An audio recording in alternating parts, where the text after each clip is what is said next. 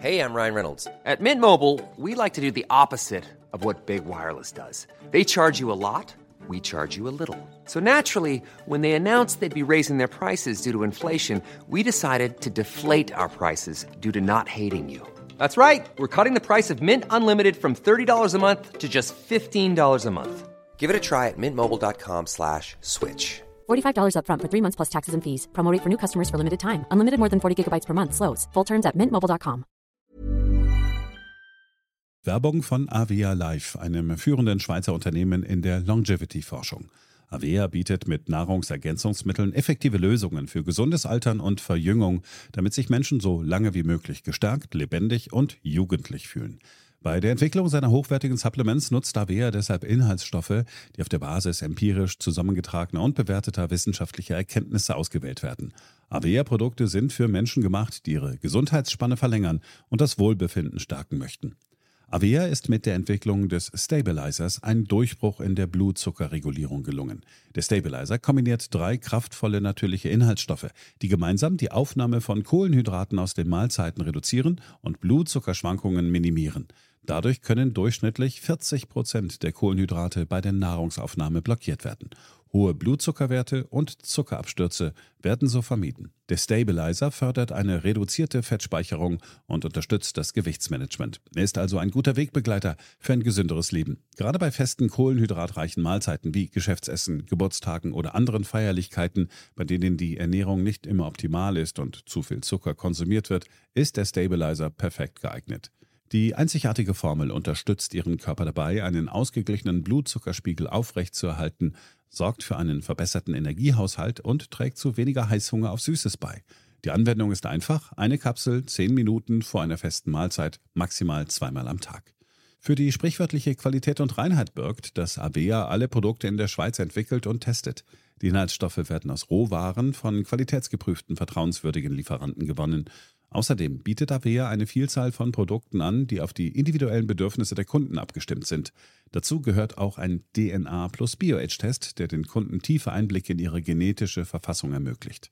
Neugierig geworden? Mehr Informationen gibt es unter avea-live.com. Avea bietet allen BTO-Hörern den Stabilizer mit 15% Preisvorteil auf die Erstbestellung. In den Shownotes dieser Episode finden Sie dafür den speziellen BTO-Code. Avea gewährt Ihnen eine 90-Tage-Geld-Zurück-Garantie, sodass Sie das Bundle risikofrei testen und sich selbst überzeugen können. Avea. Bestimme selbst, wie du alterst.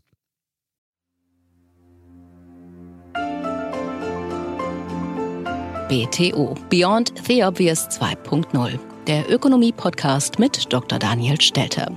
Featured bei Handelsblatt.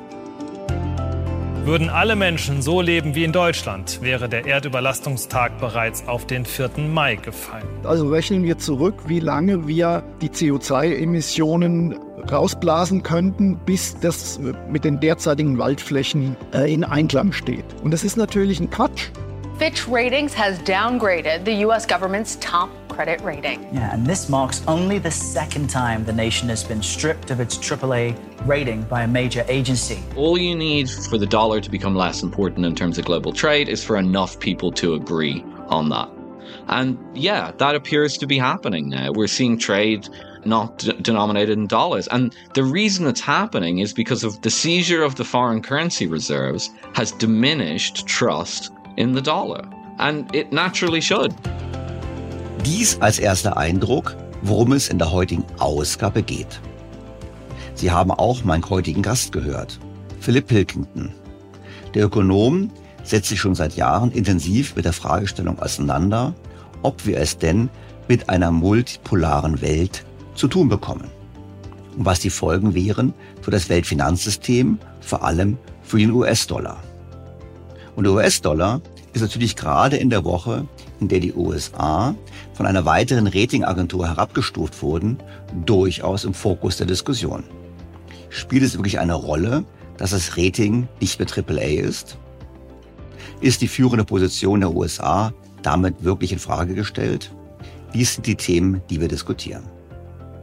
Außerdem blicken wir kurz auf die Kritik an Hans-Werner Sinn. Dieser hatte sich prominent geäußert und die Energiepolitik der Bundesregierung entsprechend kritisiert. Und umgekehrt haben dann Ökonomen gesagt, nein, Herr Sinn würde hier Panik betreiben und würde alte Industrien verteidigen wollen. Was ist davon zu halten? Zum Eingang gehen wir einer anderen Fragestellung noch nach, nämlich der Frage, was ist eigentlich von dem sogenannten Erdüberlastungstag zu halten? Dieser wurde in dieser Woche erneut ausgerufen und die Frage ist, was steckt hinter diesen Daten? Was ist die Schlussfolgerung aus diesen Daten? Und müssen wir Deutschen uns wirklich schlecht fühlen, weil wir ein Mehrfaches einer Erde pro Jahr verbrauchen? Dieser Frage gehen wir ebenfalls kurz nach. Ich finde ein spannendes Themenspektrum. Ich hoffe, Sie auch. Fangen wir also an. BTO Beyond the Obvious 2.0 featured bei Handelsblatt. Bevor wir zum heutigen Hauptthema kommen, kurz ein Blick auf die anderen Themen der Woche. Am 2. August war es wieder soweit. Wir erreichten den Earth Overshoot Day, den Erdüberlastungstag. Von heute an geht es an die Substanz, kann man sagen, denn heute erreicht die Menschheit nach Berechnungen von Expertinnen und Experten den diesjährigen Erdüberlastungstag. Zu diesem symbolischen Zeitpunkt wurden alle Ressourcen verbraucht, die die Erde innerhalb eines Jahres erzeugen oder regenerieren kann. Natürlich wurde nicht vergessen zu betonen in den Medien, dass wenn alle so leben würden wie wir Deutschen, dieser Tag bereits am 4. Mai erreicht worden wäre. Nach dem Motto, wir sind besonders schlimme Sünder. Erstellt wird der Bericht vom Global Footprint Network. Diese Organisation berechnet zum einen, was die Natur ohne Verluste im Jahr wieder produzieren kann oder absorbieren kann. Und dann geht es dann um Themen wie Rohstoffe, Trinkwasser, Nahrungsmittel, menschengemachten Müll und natürlich die CO2-Emissionen. Und dieser Fähigkeit der Natur, mit diesem umzugehen, dem stellt die Organisation gegenüber, was wir Menschen mit unserer Lebens- und Wirtschaftsweise verbrauchen. Und so berechnet sie dann den Tag, an dem wir alle Ressourcen, die die Welt, die Natur zur Verfügung stellen kann, verbraucht haben. Und dieser Tag war, gemäß der Berechnung, in diesem Jahr der 2. August. Das klingt natürlich alles sehr dramatisch, aber wie immer lohnt es sich, die Berechnung und die Annahmen genauer zu hinterfragen. Genau das hat übrigens Vince Ebert in seinem Gespräch mit mir vor einigen Monaten in diesem Podcast getan. In der Folge 157 Retten wir uns selbst. Dort hat er nämlich Folgendes erklärt. Grundsätzlich, ganz basic gesagt, der Erdüberlastungstag sagt, man kann CO2-Emissionen nur dann reduzieren, wenn wir Waldflächen aufbauen würden. Also wenn man, wenn man stimmt ja nicht. Wir könnten ja theoretisch auch andere Technologien verwendet haben, genau, könnten Algen der, haben und so weiter. Und, aber nach, na, nach dieser Prämisse wird der Earth Overshoot Day berechnet. Die sagen also, wir haben so viele Emissionen, wir, äh, wir müssten so viel Waldfläche aufforsten. Das tun wir nicht. Also rechnen wir zurück, wie lange wir die CO2-Emissionen rausblasen könnten, bis das mit den derzeitigen Waldflächen äh, in Einklang steht. Und das ist natürlich ein Quatsch, weil durch neue Technologien, durch Innovationen können sie natürlich ebenfalls die CO2-Emissionen runterfahren. Also die tun so, als ob man aufforsten müsste, obwohl CO2-Emissionen oder Reduzierung von CO2-Emissionen viel, viel effizienter durch neue Technologien erzeugt oder, oder reduziert werden könnten. Und das ist der grundsätzliche Denkfehler. Also es, im Grunde genommen ist es so ein Zurück zur Natur. In der Sahara, ich frage mal ganz kurz, in der Sahara, wo keine Bäume wachsen, ich bin jetzt leid, da wäre die Erdüberlastungsnähe im Prinzip der 1. Januar. Richtig, genau. Ja. Und das zeigt irgendwie die ganze Absurdität. Also wir könnten, wenn wir, wenn wir in Deutschland, um jetzt nochmal dieses leidige Thema Kernkraft, wenn wir in Deutschland die Basisversorgung mit Kernenergie hätten, dann bräuchten wir keine Waldflächen aufzuforsten, dann, dann könnten wir unseren Strom relativ emissionsfrei produzieren. Wir lernen also, der Hauptfaktor hinter diesem Erdüberlastungstag ist der Ausstoß an Kohlendioxid. Das sagt übrigens nicht nur Vince Ebert, das sagen auch andere Experten, wie beispielsweise Frau Professorin Dr. Karen Pittel, Leiterin des IFO-Zentrums für Energie, Klima und Ressourcen, im Interview mit dem Deutschlandfunk in dieser Woche. Also wenn man sich die Zahlen anschaut, dann tragen wir massiv äh, zur Erdüberlastung bei, vor allen Dingen im Bereich der äh, Treibhausgasemissionen. Wenn wir die quasi auf Null reduzieren würden, dann würde sich unser Defizit sagen wir so, gegen Null bewegen. Aber das heißt natürlich nicht, dass wir nicht mit anderen Bereichen auch in anderen Bereichen im Ungleichgewicht sind, teilweise übernutzen, teilweise falsch nutzen. Das heißt also, wir würden dann schon einen erheblichen Schritt weiterkommen, wenn wir tatsächlich, wo wir uns ja mal darauf fokussieren, die Emissionen an CO2 reduzieren. Wenn wir also, wie alle Medien und auch die Moderatoren des Deutschlandfunks in diesem Interview betonen, dass wir in Deutschland so viel verbrauchen wie drei Erden, dann liegt das faktisch ausschließlich an unserem CO2-Ausstoß. Hier sollten wir also alles tun, diesen zu reduzieren. Und das führt mich zu einem weiteren Diskussionsbeitrag in dieser Woche. Professor Hans-Werner Sinn der bereits zweimal in diesem Podcast zu Gast war, gab der Bild-Zeitung ein Interview.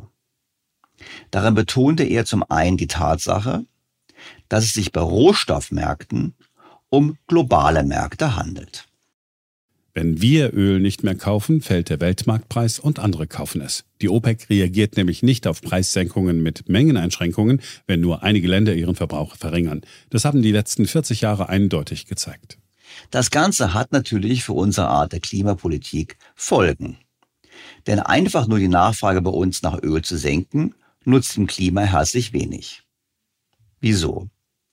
Richtig ist, dass wenn wir E-Autos und Wärmepumpen betreiben, wir weniger Öl und Gas verbrauchen. Das heißt, die Nachfrage würde sinken. Richtig ist aber auch, dass solange der Strom aus Kohlekraftwerken stammt, wir mehr Kohle verbrennen. Diese Kohle wäre sonst im Boden geblieben.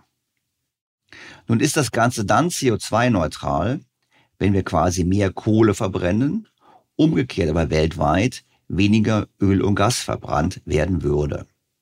Und hier habe ich meine Zweifel. Denn zum einen wächst die weltweite Nachfrage, zum anderen haben die Produzenten von Öl und Gas ein hohes Interesse daran, ihre Vorräte zu monetarisieren. Das heißt, es würde nur dann wirklich funktionieren, wenn wir Verträge schließen könnten mit allen ölfördernden Staaten der Welt, dass sie den Anteil des wegfallenden Verbrauches aus der Europäischen Union nicht mehr fördern, sondern Öl und Gas im Boden belassen. Das halte ich persönlich für sehr unwahrscheinlich. Trotzdem gab es, und das ist auch wenig verwunderlich, heftige Kritik an den Aussagen von Hans-Werner Sinn. Das ging meistens in die Richtung nach dem Motto, Herr Sinn ist rückständig und er hinge eben an veralteten Industrien. Es gab aber durchaus auch valide Kritik. So erklärte Moritz Schularik, der neue Präsident des Kiel Instituts für Weltwirtschaft, der ebenfalls bereits zweimal bei mir zu Gast war, dass es nicht richtig sei, dass die Emissionen in Europa wegen der Kohleverfeuerung und dem Atomausstieg in Deutschland gestiegen seien. Denn wir hätten ja den europäischen Emissionshandel. Das heißt, ja, Deutschland hat mehr Kohle verfeuert. Daraufhin sind aber die CO2-Preise, die Zertifikatpreise gestiegen, weshalb an anderen Stellen in Europa weniger CO2 entstanden ist. Wie Herr Schulerig konkret sagte, haben wir im letzten Jahr trotz der Gaskrise und trotz dem Verfeuern von Kohle insgesamt in Europa weniger CO2 emittiert.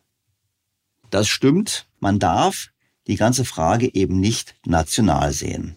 Wir müssen immer auf die gesamte EU blicken. Der Ausstieg aus der Atomenergie in Deutschland erhöht den Einsatz von Kohle und damit die deutsche Nachfrage nach CO2-Zertifikaten. Deren Preis steigt und das führt, wie bereits gerade gesagt, dazu, dass an anderer Stelle in der EU weniger CO2 ausgestoßen wird. Also ein anderer muss mehr CO2 sparen.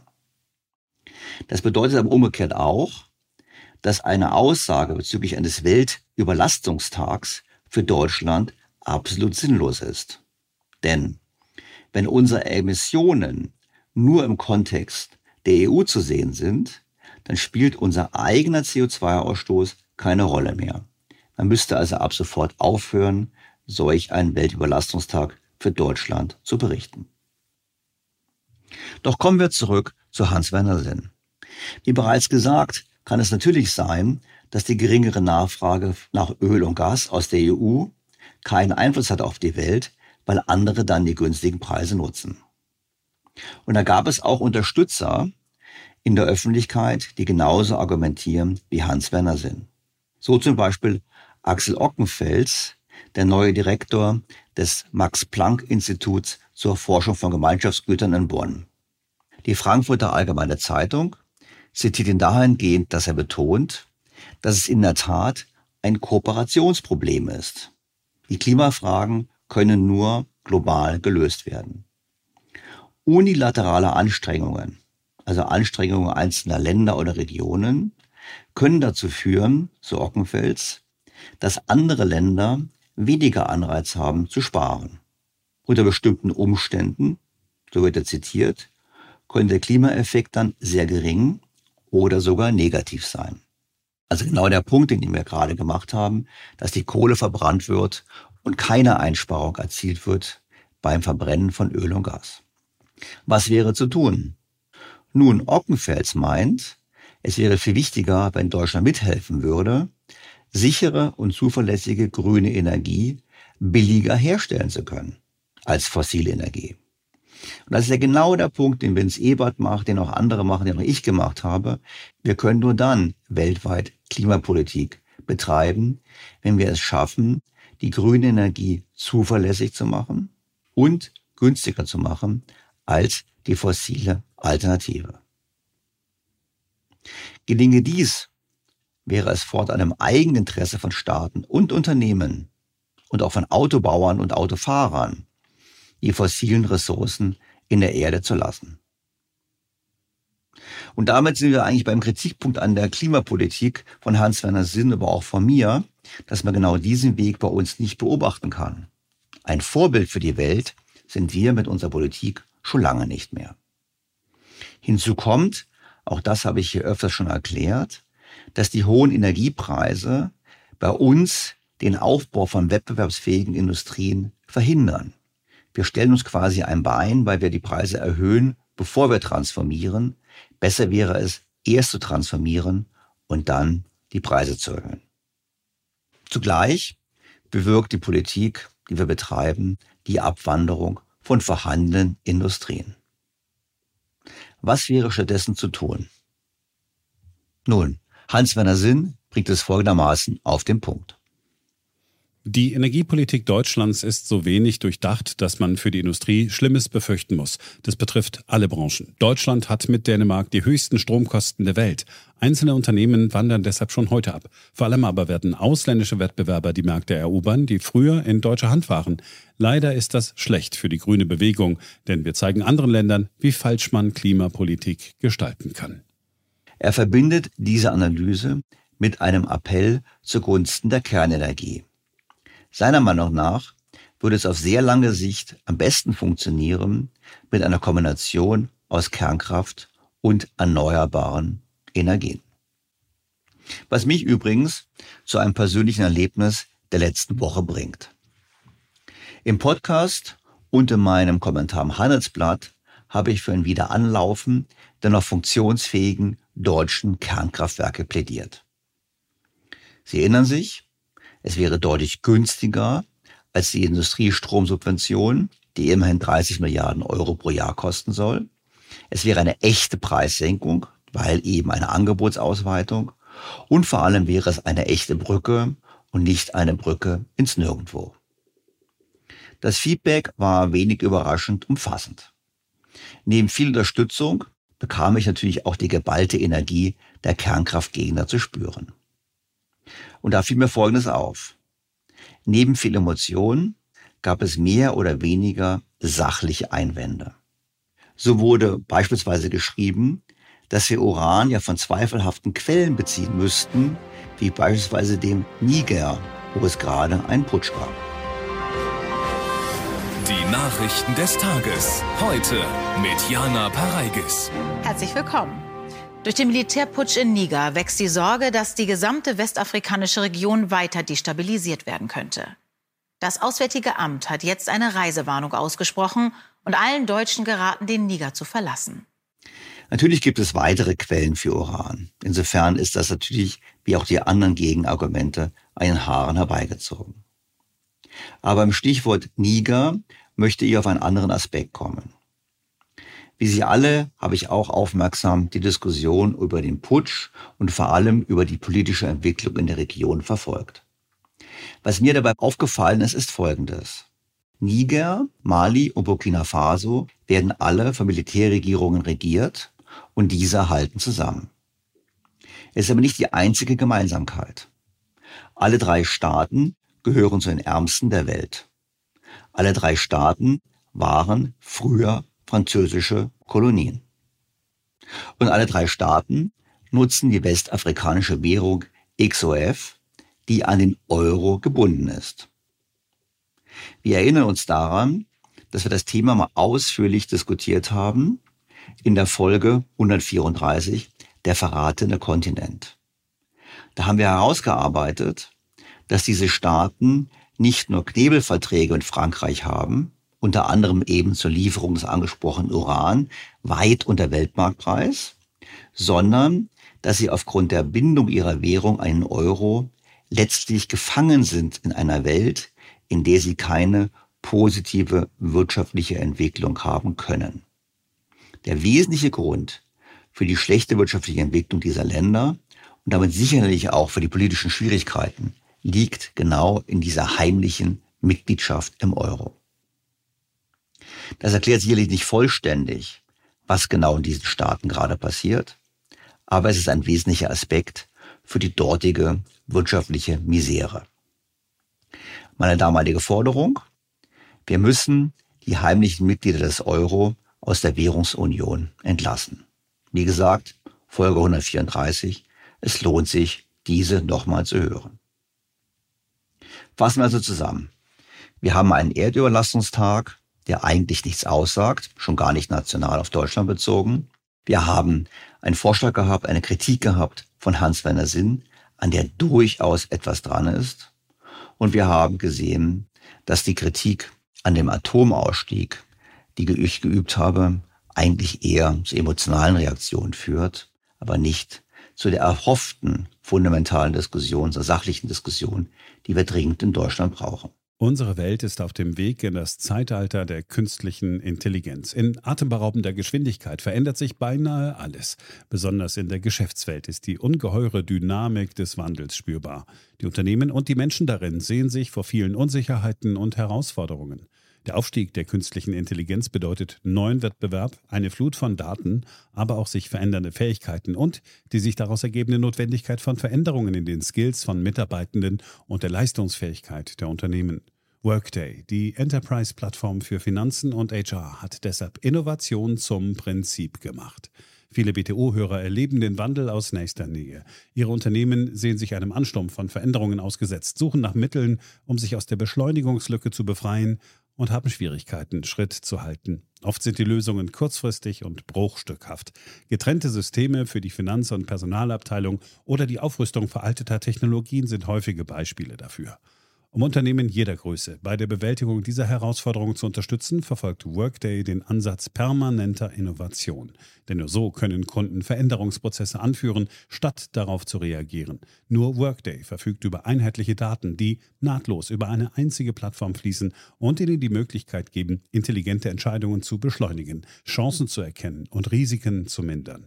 Workday versetzt sie in die Lage, Modelle und Prognosen zu erstellen und schnell und zuverlässig zu handeln, dank Echtzeitdaten und einer zuverlässigen in die Plattform integrierten KI. Besuchen Sie workday.com und erfahren Sie, wie Sie Fahrt aufnehmen können bei Ihrer Reise ins Zeitalter der künstlichen Intelligenz.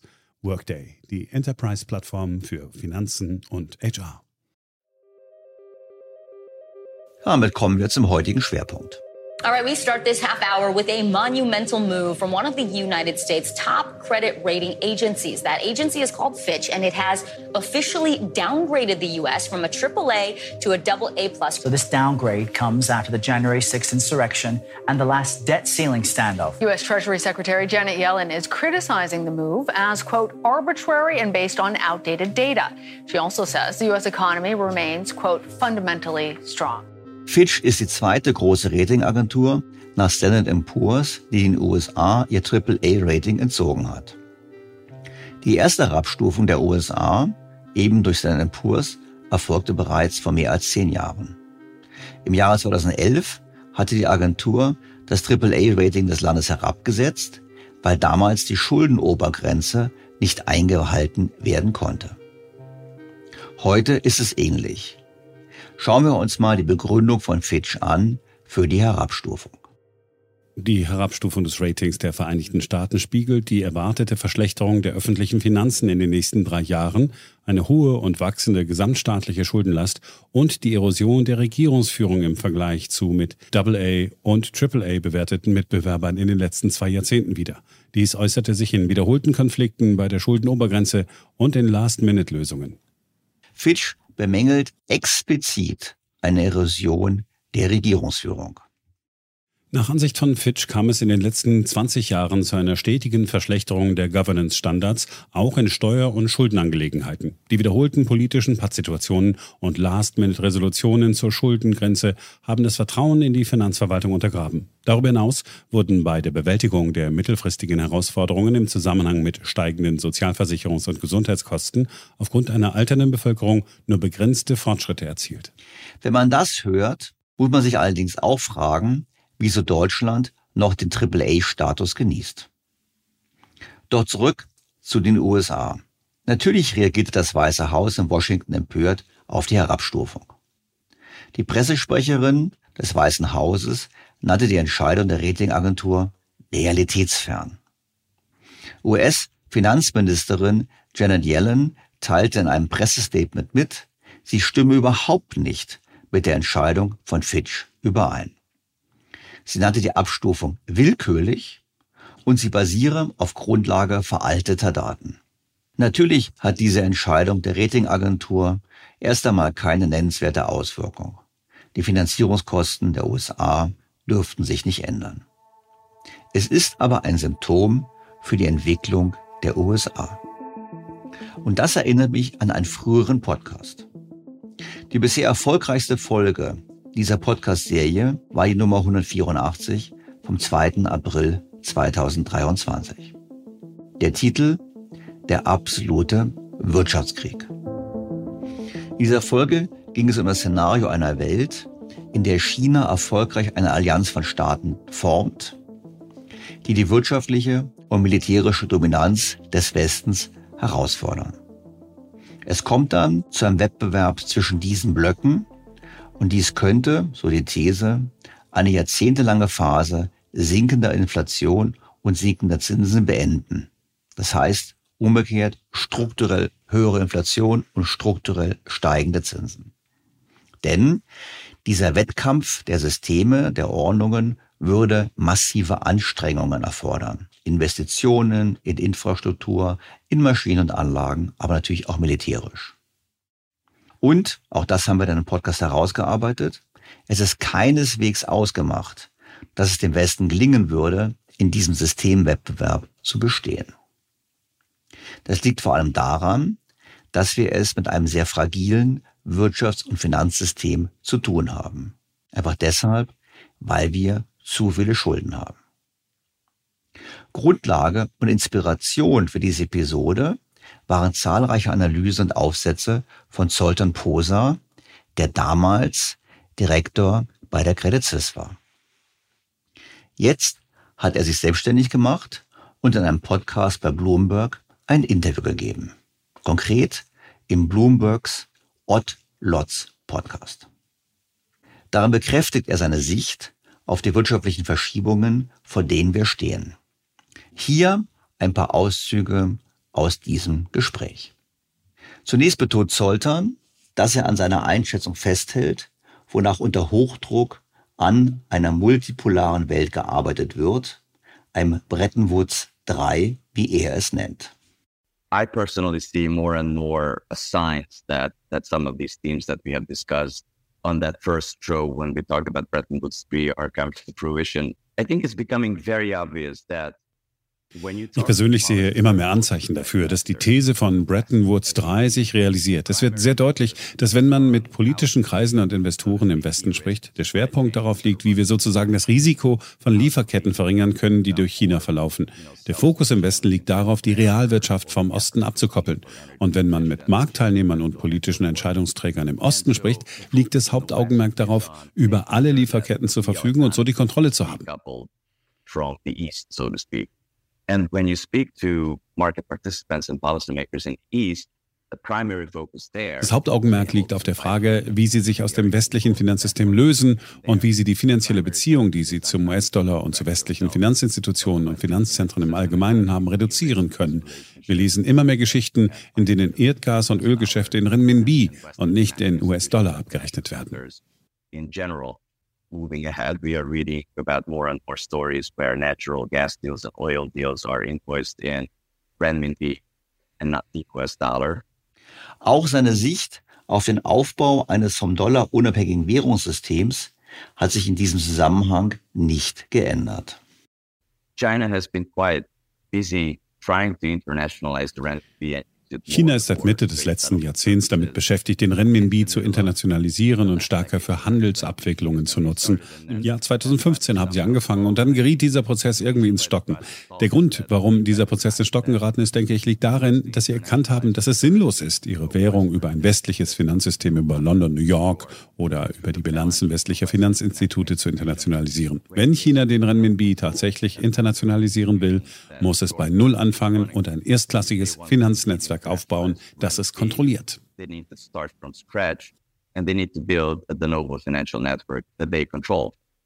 Und deshalb wird es nach Auffassung von Sultan Posa in Zukunft verschiedene Möglichkeiten geben, im internationalen Handel zu bezahlen.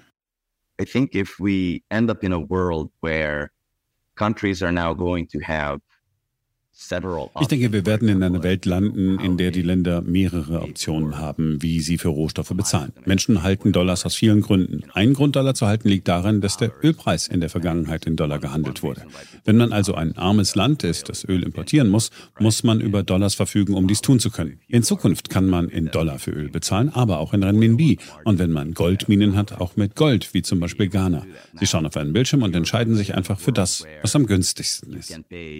Dollars for oil, but you can also pay renminbi for oil. But if you are a gold miner, you can also pay for oil with gold, like Ghana, for example. You know, that's basically three options you're looking on at a screen. And so you would just choose whichever one is, is cheaper. Und das Ganze hat seiner Meinung nach weitreichende Konsequenzen. And also, if you go into a world where trade is not dominantly invoiced in dollars, so people don't have to Wenn eine Welt entsteht, in der der Handel nicht überwiegend in Dollar abgerechnet wird, die Menschen also keine Dollars leihen müssen, um Dinge zu importieren und die Exporteure nicht ausschließlich Dollars verdienen, dann ist es keine Maschinerie mehr, die zur Nachfrage nach US-Dollar führt und nicht zur Wiederanlage der Dollar an den Finanzmärkten. Wenn sich diese Welt nun in zwei Teile aufspaltet, also wie die Hälfte in Renminbi und die andere Hälfte in Dollar abwickeln, dann wird sich natürlich an den Devisenmärkten das niederschlagen. Es wird Regionen geben, in denen früher Dollars knapp waren, jetzt aber nicht mehr, weil sie Renminbi über die chinesische Notenbank beziehen können. But now they are not because they can, you know, source renminbi through the renminbi swap lines from the PBOC. Am deutlichsten werden diese Veränderungen am Beispiel Chinas. China, I think, is a very important example in this regard because one reason why China has so many FX reserves is because that's kind of like your life insurance policy because all the commodities and foodstuffs that they need to import Für China sind die Devisenreserven so etwas wie eine Lebensversicherung. Die wesentlichen Rohstoffe, die sie importieren, sind Erdgas, Öl, Sojabohnen, Kupfer und Gott weiß was sonst noch. Die jährliche Rechnung für diese Importe beläuft sich auf 500 Milliarden. Wenn Sie also nicht das nötige Geld haben, um diese zu bezahlen, sind Sie aufgeschmissen. Man muss also über viele Dollarreserven verfügen. Wenn es gelingt, die Rohstoffexporteure dazu zu bringen, die eigene Währung für diese Rohstoffimporte zu akzeptieren und nicht den US-Dollar, hat man aus monetärer Sicht Souveränität gewonnen. Dann braucht man auch keine so großen Devisenreserven mehr. Dies wird einen Rückkoppelungseffekt auf die Nachfrage nach US-Staatsanleihen haben. Ich denke also, dass wenn dies in den nächsten fünf bis zehn Jahren Jahren passiert, die Nachfrage nach Staatsanleihen und das Recycling von Dollars ins Wanken geraten werden. You know, demand for treasuries and the recycling of dollars in the front end and the back end of rates markets, I think is going to get pushed around. In der Tat gibt es zunehmend Beispiele für das, was Zoltan Poser hier beschreibt. So ist Saudi-Arabien Ende März der Shanghai Cooperation Organization, kurz SCO, als sogenannter Dialogpartner beigetreten. Das ist der erste Schritt vor dem Erwerb einer Vollmitgliedschaft. Zurzeit umfasst dieses Gremium neun Mitgliedsländer. China, Indien, Iran, Kasachstan, Kirgisistan, Pakistan, Russland, Tadschikistan und Usbekistan.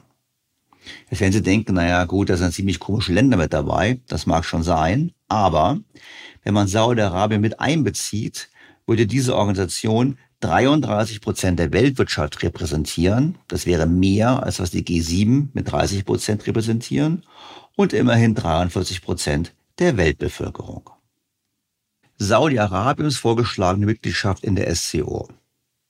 Die Zustimmung Saudi-Arabiens, Öl auch in anderen Währungen als im US-Dollar zu verkaufen und die von China vermittelte Wiederherstellung der Beziehungen zwischen Saudi-Arabien und dem Iran sind alles Zeichen dafür, dass sich in der Tat eine multipolare Welt bilden könnte. Und ich finde nach wie vor, dass das in den westlichen Medien nicht ausreichend Aufmerksamkeit erhält. Bleibe aber dabei, dass es durchaus der Inhalt sein könnte, vieler zukünftiger Geschichtsbücher. Übrigens, auch Gold gewinnt an Bedeutung, wie es auch Zoltan erwartet hat. So kauft Ghana Öl aus Russland und bezahlt mit Gold. Iran und Russland arbeiten an Zahlungen mit durch Gold gedecktem digitalen Geld. Das passt in das Bild, wonach Gold ohnehin eine Renaissance im Weltfinanzsystem erlebt. Ich erinnere an die Rekordkäufe von Gold durch die Zentralbanken im letzten Jahr. Immerhin 1136 Tonnen Gold kauften die Zentralbanken. Im Jahr zuvor waren es nur 450 Tonnen. Im Jahr 2022 wurde so viel Gold gekauft wie seit dem Zusammenbruch des Bretton Woods-Systems nicht mehr. Die Idee einer goldgedeckten Währung der BRICS-Staaten geistert ebenfalls durch die Welt. So war auf dem Blog FX Street Folgendes zu lesen. Die BRICS-Staaten planen die Einführung einer neuen Handelswährung, die durch Gold gedeckt sein wird.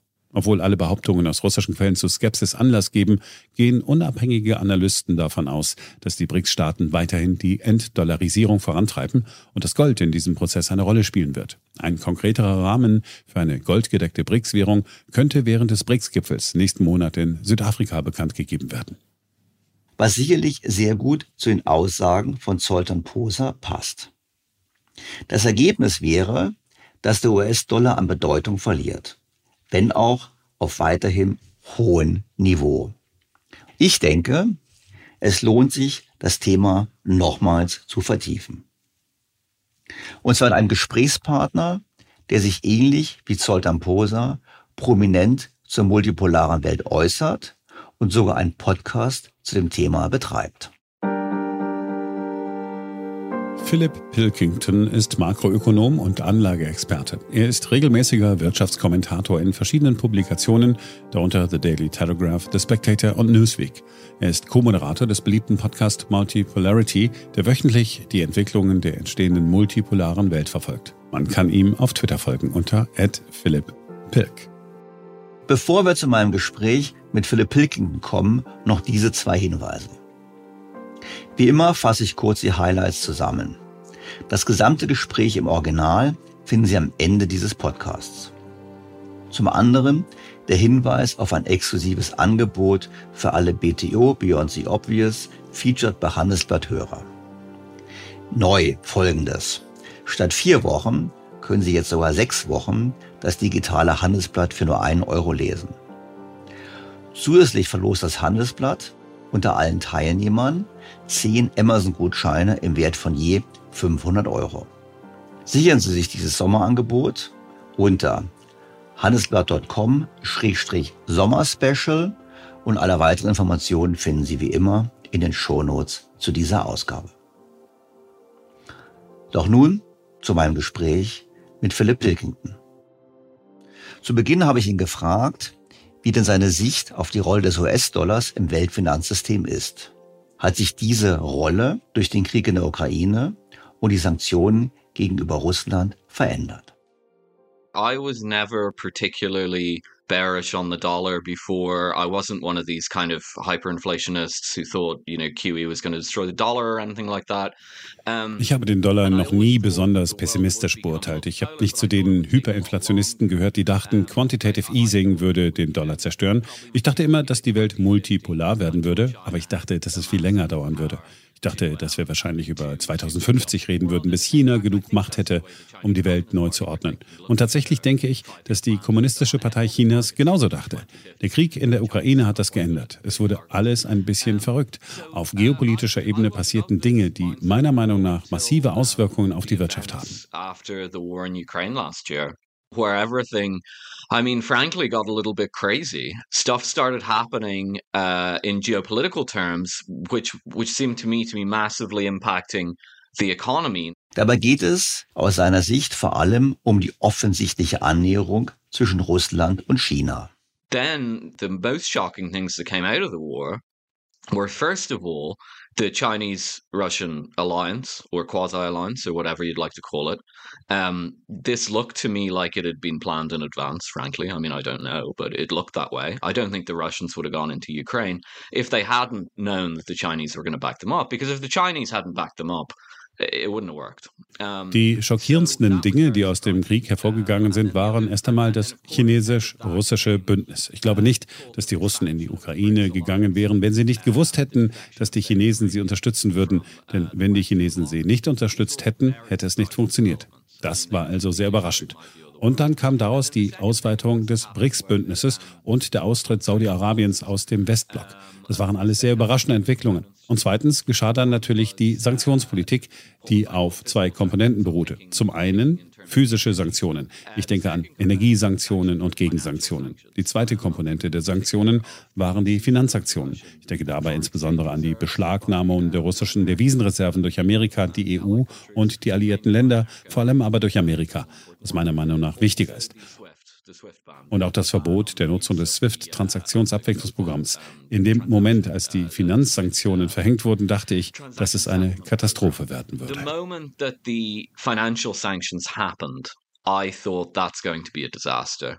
Die Sorge hatte vor allem mit der Bedeutung des Finanzsystems für die westlichen Volkswirtschaften zu tun. The Western economies, barring a few like Germany, although die westlichen Volkswirtschaften, mit Ausnahme einiger weniger wie Deutschland, neigen dazu, stark finanzialisierte Volkswirtschaften zu sein. Und das Letzte, was sie mit einer finanzialisierten Wirtschaft tun möchten, ist, ihr Finanzsystem zu einer Waffe zu machen. Denn Finanzsysteme basieren effektiv auf Vertrauen.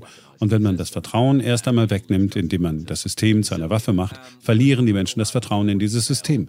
Deshalb waren die Ereignisse, die nach dem Ukraine-Krieg passierten, etwas Großes, größer als alles, was seit 1945 passiert ist. Und das wird die Funktionsweise der Weltwirtschaft völlig auf den Kopf stellen. And this is going to completely upend the way the world economy functions. Und wie schätzt Pilkington das Verständnis der Politiker für diese Entwicklungen ein? Wissen diese, wie schwer es ist, ein Land unabhängig zu machen, beziehungsweise wie im Fall der USA zu reindustrialisieren? Welche Rolle spielen Sanktionen und die Beschränkungen von Handel? Industrial policy, I believe, is possible. Industriepolitik ist meiner Meinung nach möglich, aber extrem schwierig. Wenn Sie glauben, dass ein Handelskrieg Ihre Wirtschaft auf irgendeine Art und Weise wieder industrialisieren wird, werden Sie ein böses Erwachen erleben. Ein Handelskrieg schadet dem schwächeren Spieler mehr als dem stärkeren. China ist hier also hinsichtlich der Importe und Exporte der stärkere Akteur. China ist hinsichtlich seiner wirtschaftlichen Stärke heutzutage nicht mehr so stark von den USA abhängig. Das war vielleicht in den 2000er Jahren noch so. China war damals äh, stark abhängig davon, dass die USA importiert haben. Aber das ist nicht mehr der Fall. China verlässt sich mittlerweile nicht mehr so sehr auf den Handelsmerkantilismus, wenn man es so nennen will. Und es ist viel stärker auf investitionsgesteuertes Wachstum angewiesen. Und in dem Maße, in dem es tatsächlich handelt, insbesondere seit 2020, hat es sich bewusst den Schwellenmärkten zugewandt. Es ist also nicht mehr sehr abhängig von den USA. Anders sieht es nach Auffassung Pilkingtons in den USA aus. The US, on the other hand, is completely reliant on China. Die USA hingegen sind vollständig auf China angewiesen. Wenn man sich heute die Liste der chinesischen Exporte in die USA ansieht, sieht man Dinge wie Investitionsgüter, Maschinen und Bauausrüstung. China ist zum Lieferanten der Schlüsselkomponenten dessen geworden, was die USA früher hergestellt haben. Wenn die USA also einen Handelskrieg mit China beginnen, wird ihre Industrie zum Erliegen kommen. Anders kann man es nicht ausdrücken. Und es wird nicht so aussehen, wie einige Ökonomen sagen, okay, das wird dann Anreize schaffen für den Wiederaufbau der amerikanischen Produktion. Ja, das stimmt auf lange Sicht aber nicht auf kurze Sicht. Yes, that's true in the long term, but not in the short term. Weshalb Pilkington es sehr kritisch sieht, dass die USA in Richtung eines Handelskrieges unterwegs sind. You shouldn't have industrial policy and trade war. Man sollte Industriepolitik oder Handelskrieg haben. Und in der Tat, wenn Sie eine abhängige Schuldnerwirtschaft sind, die auf andere Länder angewiesen ist, um die Dinge herzustellen, die sie konsumieren und sogar um die Dinge herzustellen, die sie zur Produktion anderer Dinge verwenden, sollten Sie sich überhaupt nicht auf einen Handelskrieg einlassen. Die gesamte Strategie besteht meiner Meinung nach darin, dass der Krieg in der Ukraine den Menschen in Washington DC Angst gemacht hat. Es wurde viel über Industriepolitik geredet, auch von einem Handelskrieg war die Rede. Es zeichnete sich seitens der Trump-Administration ab, weil er in dieser Angelegenheit ziemlich aggressiv vorging. Und was passiert ist, ist, dass sie in Panik nach dem Ukraine-Krieg einfach nach dem gegriffen haben, was auf dem Regal lag. Und einiges davon ist gut, aber das meiste ist schlecht. Und wie sieht es auf der anderen Seite aus? Was ist von der Strategie Chinas zu halten? I think the Chinese have a very coherent plan. It's a very long term plan. I think 2050 is their goal, although I think they're going to achieve many of their ich denke, die Chinesen haben einen sehr kohärenten Plan. Es ist ein sehr langfristiger Plan. Ich denke, dass das Jahr 2050 ihr Ziel ist, obwohl ich denke, dass sie viele ihrer Ziele viel schneller erreichen werden, dank des Krieges und verschiedener Fehler, die ich schon erwähnt habe. Das Einzige, was ich über die Chinesen sagen würde, ist, dass sie Geld als Mittel zum Zweck sehen. Sie sehen es nicht als Selbstzweck. Sie haben eine sehr marxistische Sicht auf Geld. Wenn die Leute mit der marxistischen Ökonomie vertraut sind, dann ist es durchaus so, dass sie Geld als genau diese Art von Kanal betrachten, um Dinge zu erledigen. Das ist sehr pragmatisch. They have a very Marxian actually view of money. If if people are familiar with Marxian economics, it's it's very much so views money as just this kind of conduit to get things done. It's very pragmatic. Aber es gibt doch auch Probleme in China. Ich erinnere beispielsweise an die Blase im dortigen Immobilienmarkt.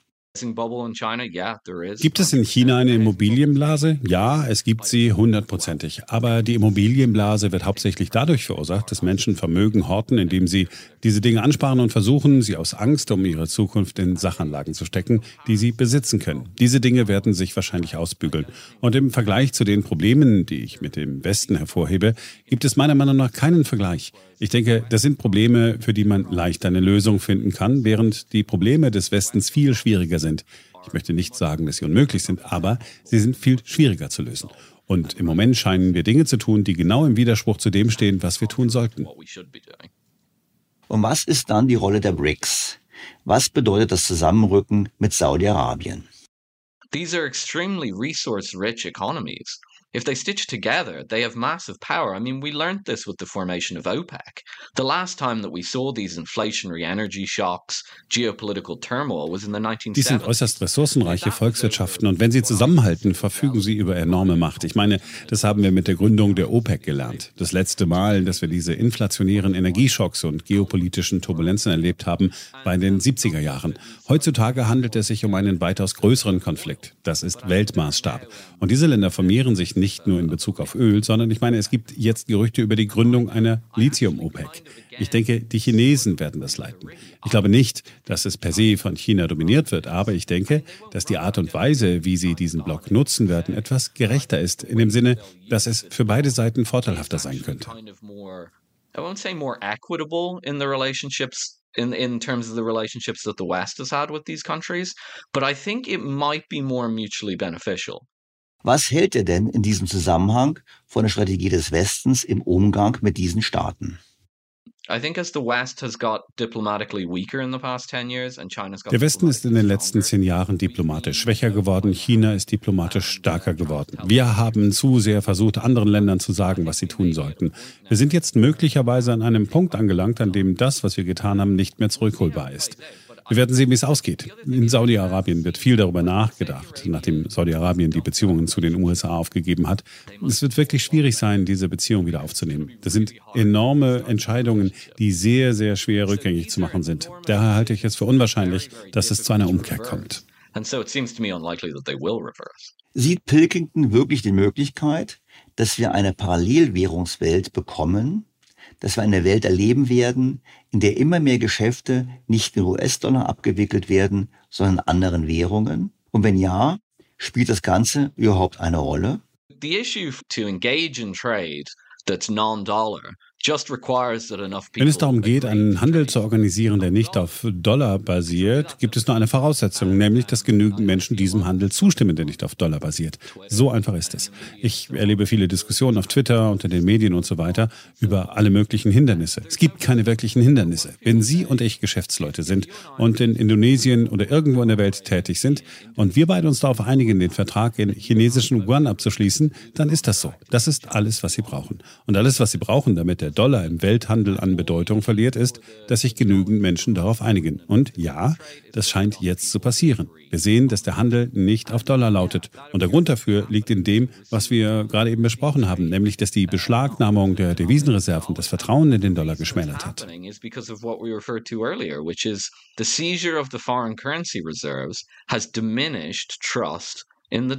Für Pilkington hat es auch damit zu tun, dass man Geld auch als Wertaufbewahrungsmittel verwendet. If you're the Saudis, for example, and you're holding an awful lot of US dollar reserves, and then you decide that it, you need to engage or you feel like you need to engage in some sort of a foreign Wenn Sie zum Beispiel die Saudis sind und sehr viele US-Dollar-Reserven besitzen und dann eine außenpolitische Maßnahme ergreifen, mit der das US-Außenministerium nicht einverstanden ist, dann könnten Ihre Reserven beschlagnahmt werden. Sie müssen dieses Risiko also bei Ihrer Währungsanlage berücksichtigen. Währungsbestände sind nur die Kehrseite dessen, womit Sie bisher Geschäfte gemacht haben. Ich denke, der Wandel passiert gerade. Frankreichs größtes Energieunternehmen hat kürzlich Gas gegen Yuan gekauft. Im Herzen Europas, ganz zu schweigen von den Yuan-Zahlungen, die in Saudi-Arabien stattfinden. Es passiert einfach offensichtlich. Das bedeutet nicht, dass der Dollar nicht für den Handel verwendet wird. Es wird immer noch eine wichtige Handelswährung sein, aber das eröffnet Optionen und bedeutet, dass auch andere Währungen verwendet werden. Ist das wichtig? Ich meine, ja, es ist enorm wichtig. Eines der wichtigsten Instrumente der Softpower für die Vereinigten Staaten und stellvertretend für Europa ist der Dollar. Now, is it important? I mean, yeah, it's enormously important. The, one of the main tools of soft power for the United States and by proxy Europe um, is the dollar.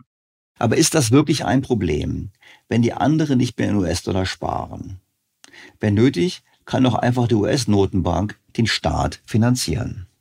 When the modern monetary theorists say that Wenn die Anhänger der Modern Monetary Theory sagen, dass man nicht bankrott gehen kann, wenn man seine eigene Währung druckt, haben sie recht. Das ist wahr. Ich meine, wenn sie möchten, können sie Geld drucken, um die Zinsen für ihre Schulden niedrig zu halten. Sie können Geld drucken, um diese Schulden zu begleichen. Das Problem ist, dass Ausländer die Schulden nicht kaufen müssen. Die Ausländer haben diesbezüglich die Wahl. Die Ausländer kaufen diese Schulden, indem sie die von ihnen gehaltene Währung in US-Dollar umtauschen und dann die Schulden kaufen. Wenn Europäer also US-Staatsanleihen halten, tauschen sie Euro auf dem Devisenmarkt in US-Dollar um und kaufen dann die Schulden. Wenn Ausländer also Schulden kaufen, stützen sie in Wirklichkeit die heimische Währung des Landes. So what's really happening when foreigners buy debt is they're propping up the domestic currency of the country. Pilkington glaubt also, dass es sich im Zweifel im Wechselkurs niederschlagen würde. Man könne sogar davon ausgehen, dass eine Währung, die dauernd gedruckt werden muss, um den Staat zu finanzieren, immer schwächer wird. If foreign financing for government bonds dries up, then the sterling will fall. Wenn die ausländische Finanzierung versiegt, wird der US-Dollar fallen. Eine Möglichkeit, dies auszugleichen, sind höhere Zinssätze. Da höhere Zinssätze auf den Finanzmärkten einen sogenannten Carry Trade nach sich ziehen, werden die Menschen Anleihen kaufen. Das kann eine Währung stützen. Die Frage ist also, ob die Hegemonie des US-Dollars gut oder schlecht für die USA ist. Offensichtlich ist es ein zweischneidiges Schwert. Wäre es besser, wenn der US-Dollar abwerten würde und es dazu beitragen würde, den Handel wieder ins Gleichgewicht zu bringen? Ja, ich denke, in gewisser Weise könnte es gut für Amerika sein. Andererseits könnte es ziemlich gefährlich sein, wenn es nicht richtig kontrolliert wird. Wenn der US-Dollar um einen nennenswerten Wert fällt, werden die Importpreise steigen. Of course, what will happen if the US dollar falls by any significant amount is that import prices will go up. Wie groß wäre denn der Wechselkurseffekt? Pilkington rechnet vor. You know, if you got a 10 or 20% decline in the dollar, you know, over a ein Rückgang des Dollars um 10 oder 20 Prozent über ein paar Jahre hinweg würde wahrscheinlich keinen so großen Einbruch für den Lebensstandard bedeuten. Aber wenn der Dollar um bis zu 30 oder 40 Prozent sinkt, könnte das sehr problematisch werden. Die Preise würden erheblich steigen, der Lebensstandard würde stark beeinträchtigt werden. Das Vereinigte Königreich hat in dieser Hinsicht weitaus größere Probleme. Der britische Lebensstandard hängt fast ausschließlich von der City of London und dem Wert des Pfund Sterling ab. Die USA sind nicht ganz so in dieser Lage. Sie haben immer noch eine ziemlich gute inländische Produktion. Aber noch einmal, wenn es zu einer ganz allmählichen Abkehr vom Dollar und einer allmählichen Neubewertung des Dollars kommt, könnte das ziemlich beherrschbar sein. In mancherlei Hinsicht könnte es sich positiv auf die US-Wirtschaft auswirken. That might be pretty manageable. It might end up being a positive for the US economy in some ways. Und was ist mit dem Szenario, in dem die Chinesen ihre Dollar einfach auf den Markt werfen? Wäre das dies ein wirkungsvolles Instrument gegen die USA. Um, the Chinese can immediately dump ich denke, das würde das Handelsvolumen auf dem US-Dollar-Devisenmarkt um etwa 40 Prozent erhöhen. Das würde den Dollar zum Absturz bringen. Ich meine ziemlich sofort. Diese Devisenmärkte sind sehr eng. Es ist der marginale Dollar, der den Unterschied macht. Und wenn Sie das Volumen in einem dieser Märkte um 40 Prozent steigern, fragen Sie einen Devisenhändler, was passiert. Der Markt wird zusammenbrechen. Und gleichzeitig könnten die Chinesen möglicherweise ein Handelsembargo gegen die USA verhängen. In dem Fall würden alle Investitionsgüter einfach nicht mehr auftauchen. Das würde für die Vereinigten Staaten das Risiko einer Hyperinflation bedeuten. Es besteht absolut kein Zweifel. Das würde einen gleichzeitigen Wertverfall ihrer Währung und massive Auswirkungen Auswirkungen auf die Angebotsseite ihrer Wirtschaft bedeuten. Das ist, was in Weimar in Deutschland passiert ist.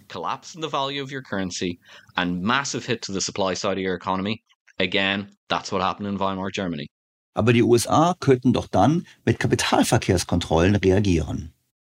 Uh, ja, natürlich äh, würde ich in diesem Szenario wahrscheinlich sagen, dass Sie Kapitalkontrollen einführen sollten. Aber glauben Sie mir, Sie möchten nicht in diese Situation gebracht werden. So oder so werden Sie die US-Wirtschaft ruinieren und zwar auf unvorstellbare Weise.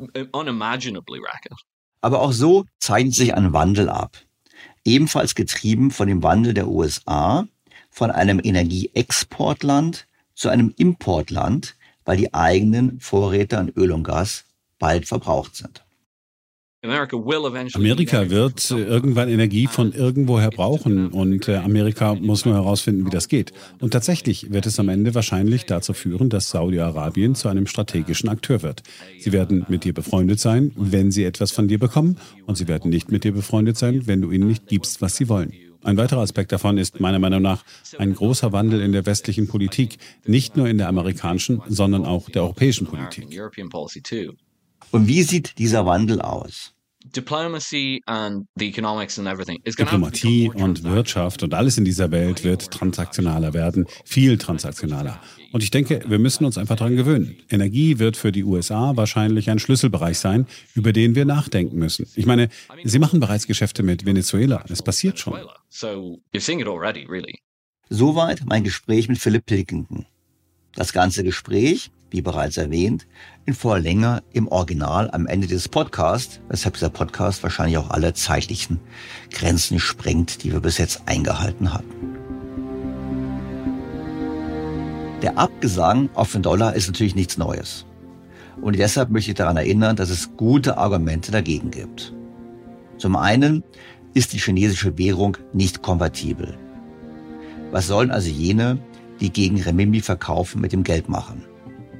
Selbst wenn es wie zurzeit Bemühungen gibt, vom Dollar zu diversifizieren, würde es noch Jahrzehnte dauern, bis es wirklich so weit ist. Und warum, auch das ist eine berechtigte Frage, sollten die Chinesen ihre Währungsreserven einfach auf den Markt werfen? Warum sollten sie sich selbst solche Verluste zufügen? Und selbst wenn sie das täten, die US-Notenbank könnte in der Tat alles kaufen. Diese Argumente sind nicht von der Hand zu weisen. Dennoch bleiben Risiken. Der Anteil des Dollars an den weltweiten Transaktionen ist stabil hoch und die Währungsreserven sind überwältigend. Aber stellen wir uns mal vor, was es bedeuten würde, wenn die Bank of Japan von der Politik der Zinskurvenkontrolle abrückt. Wir wissen, seit Jahren hat die japanische Notenbank den Zins für Staatsanleihen aller Laufzeiten festgesetzt. Und das so tief, dass nicht nur die Finanzierung der Staatsschulden Japans kein Problem war, sondern auch so, dass es sich gelohnt hat, japanische Yen zu leihen und in anderen Währungen, vor allem dem US-Dollar, anzulegen. Sobald die Zinsen in Japan steigen, droht aber eine Umkehr dieser Mittelflüsse. Wir erinnern uns daran, im Podcast habe ich schon mal zitiert, dass selbst die EZB hier Sorgen hat. Käme es dazu, dann würden die Zinsen stark steigen und nur noch die US-Notenbank Fed und in Europa wahrscheinlich die EZB würden als Käufer von Staatsanleihen verbleiben. Das heißt, wir hätten da ein Szenario, wo wir immer mehr in die Rolle der Notenbanken hineinkommen als Staatsfinanziers mit entsprechenden Auswirkungen auf den Wechselkurs. Eng verbunden damit ist das zweite Risiko. Wir haben darüber gesprochen am Anfang des Podcasts, dass der weltweite Bedarf, die Nachfrage nach Öl in den kommenden Jahren weiter hoch bleiben wird, wahrscheinlich sogar steigt. Und die USA werden in den kommenden Jahren wieder zu einem Nettoimporteur von Öl werden. Das war in den 80er Jahren für die USA gar kein Problem. Sie haben einfach mit Dollar bezahlt und die Exporteure haben diese Dollar dann bereitwillig in den USA angelegt. Künftig ist das keineswegs sicher. Das sagt Zoltan Posa, das sagt Philipp Pilkington, das würde auch ich sagen. Denn wenn der reale Erhalt der Kaufkraft nicht garantiert ist, also die 100 Dollar künftig nur 90 Dollar wert sind, dann ist es für die Exporteure von Öl eigentlich rationaler, das Öl im Boden zu lassen. Denn dort fehlt es eben keinen Wert. Im Gegenteil, es dürfte wertvoller werden angesichts der sich abzeichnenden Knappheit. Damit haben dann die Kunden die Nase vorn, die wie China im Gegenzug Maschinen und Anlagen liefern oder in Kaufkraft stabilem Geld bezahlen oder gleichen Gold. Und wie bereits dargelegt, diese Entwicklungen zeichnen sich ab. Und das führt mich dann zum dritten Risiko für den Dollar. Nach Jahrzehnten des Niedergangs hat Gold, wie bereits angesprochen, eine dramatische Renaissance als Währungsreserve erlebt. Und wenn nun angekündigt wird, dass die BRICS-Staaten an einer goldgedeckten Handelswährung arbeiten, dann mag man das als Propaganda abtun, aber gänzlich ausschließen sollte man eine solche Entwicklung nicht. Und das hätte dann durchaus handfeste realwirtschaftliche Konsequenzen. Denn wenn knapper werdende Rohstoffe wie Öl und Lithium und anderes nicht mehr überwiegend in Dollar gehandelt werden, sondern in verschiedenen Währungen unterschiedlicher Attraktivität, dann kann es gut sein, dass sich die Warenströme anders entwickeln. Zugleich drohen wir im Westen unter Druck zu geraten, ist doch die hohe Verschuldung von Staaten und Privaten nur in einem anhaltenden Niedrigzinsumfeld tragbar. Fallen die ausländischen Kapitalgeber weg, müssen, wie bereits gesagt, die Notenbanken eingreifen. Die Folge wäre eine Abwertung sowohl des Dollars als auch des Euros und ich würde sagen perspektivisch auch höhere Inflation.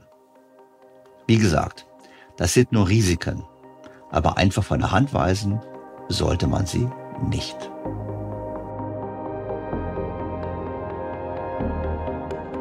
Zum Abschluss noch ein kurzer Rückblick auf die Folge 200. Darin habe ich kritisiert, dass die Ampel die Ausgaben für die Digitalisierung der Verwaltung drastisch kürzt. Von über 300 Millionen Euro auf faktisch null. In dieser Woche wurde das Thema endlich auch von anderen Medien wie der Frankfurter Allgemeinen Zeitung aufgegriffen. Im ZDF Heute Journal schloss sich die Wirtschaftsweise Monika Schnitzer der Kritik an. Ja, das ist tatsächlich Sparen am falschen Ende. Das haben wir anders empfohlen. Hier muss ich sagen, hat man wirklich die falsche Entscheidung getroffen. Wir müssen die Verwaltung endlich digitalisieren, mehr Prozesse automatisieren. Das hilft der Wirtschaft und der Verwaltung, die nämlich dann Personal spart. Es wäre doch schön, wenn es auch bei anderen Themen, die wir hier im Podcast besprechen, so wäre. Zum Beispiel bei meiner Forderung von letzter Woche, statt eines Industriestrompreises lieber die Kernkraftwerke wieder einzuschalten. Bleibt mir, Ihnen erneut sehr herzlich fürs Zuhören zu danken. Ich freue mich auf Ihr Feedback, Ihre Fragen, Kritik und Anregungen und auf ein Wiederhören am kommenden Sonntag. Und jetzt das Gespräch mit Philipp Pilkington in voller Länge im Original. Viel Spaß damit. BTO Beyond the Obvious 2.0, featured bei Handelsblatt. So, Phil, a very warm welcome to my podcast. It's great to have you on my show. Thanks for having me.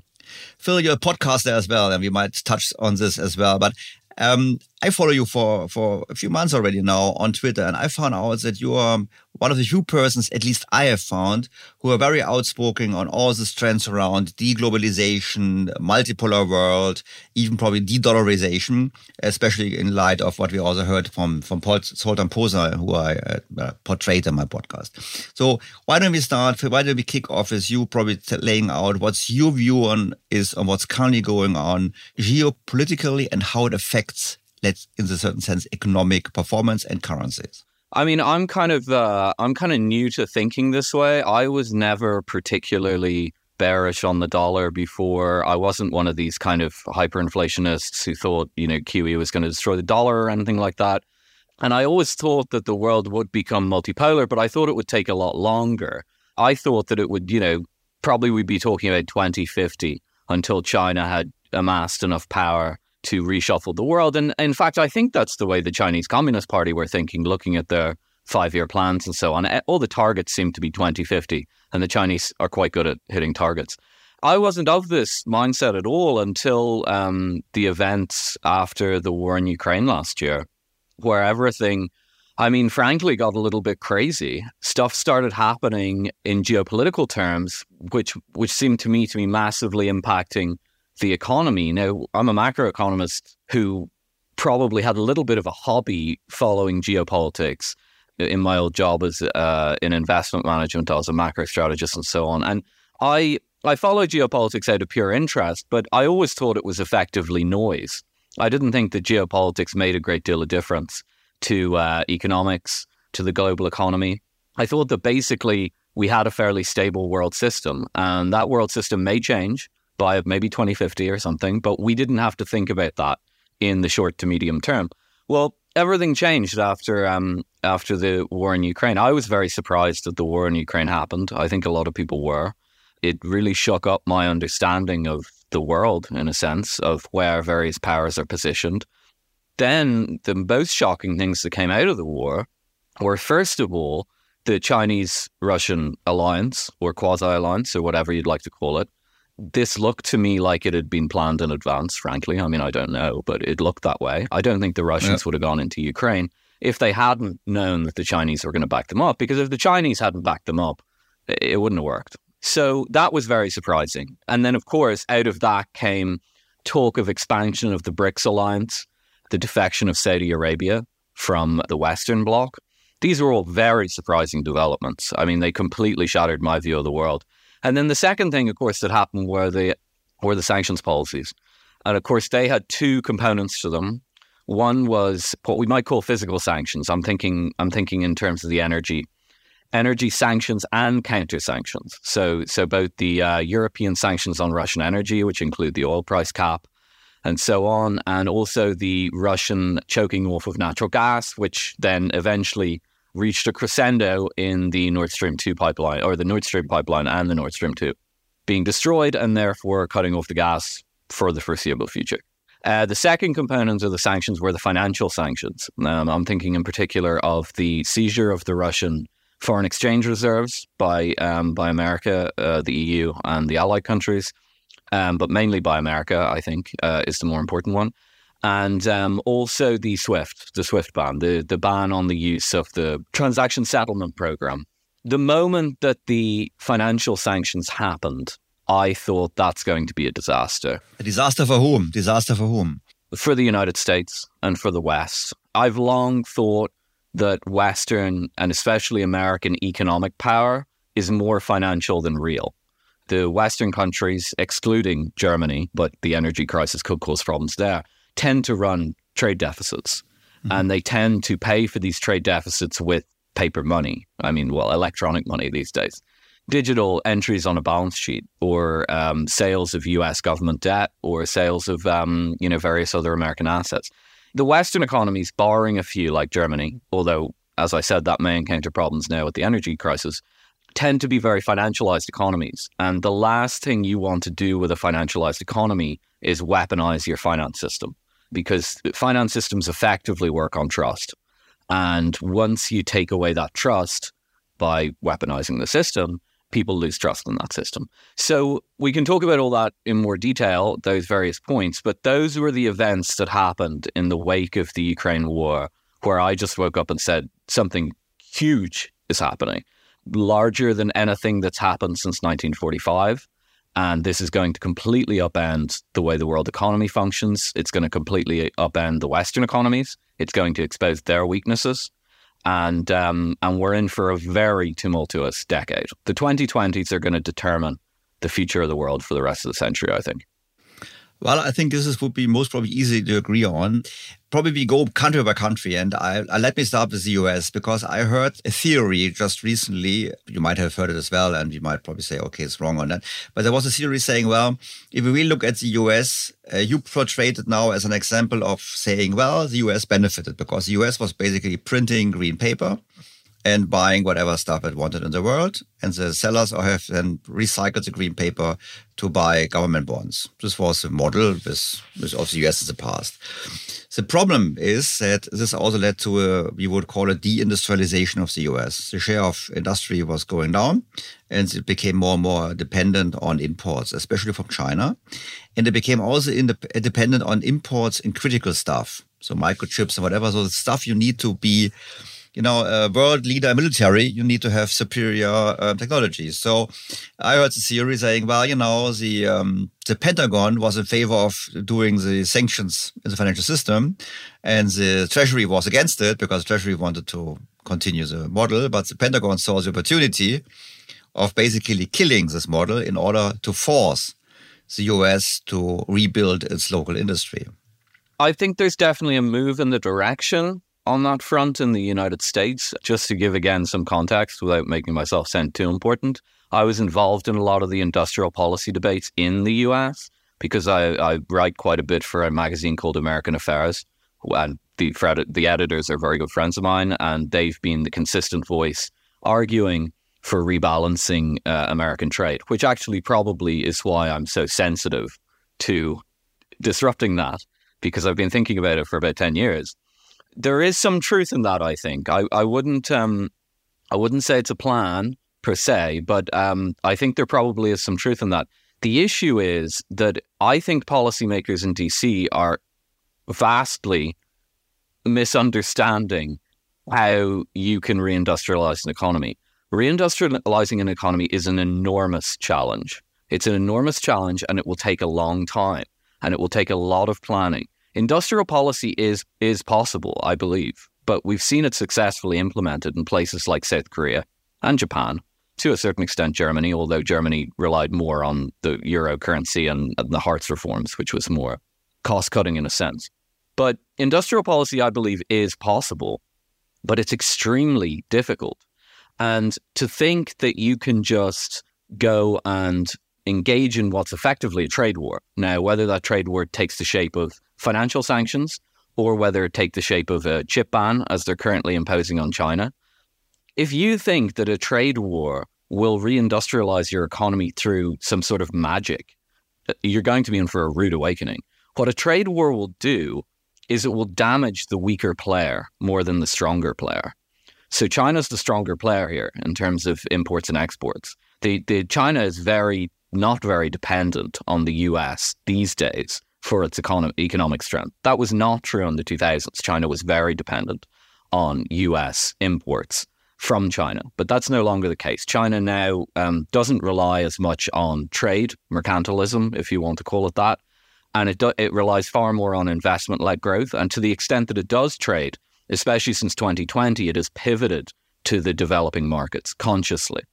So it's not very reliant on the US. The US, on the other hand, is completely reliant on China, and it is not reliant on China for cheap plastic junk that's sold in Walmart. That used to be the case in the late 90s, maybe in the early 2000s.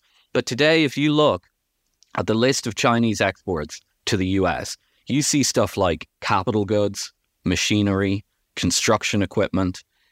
China have become the supplier of the key components of what the US used to make stuff.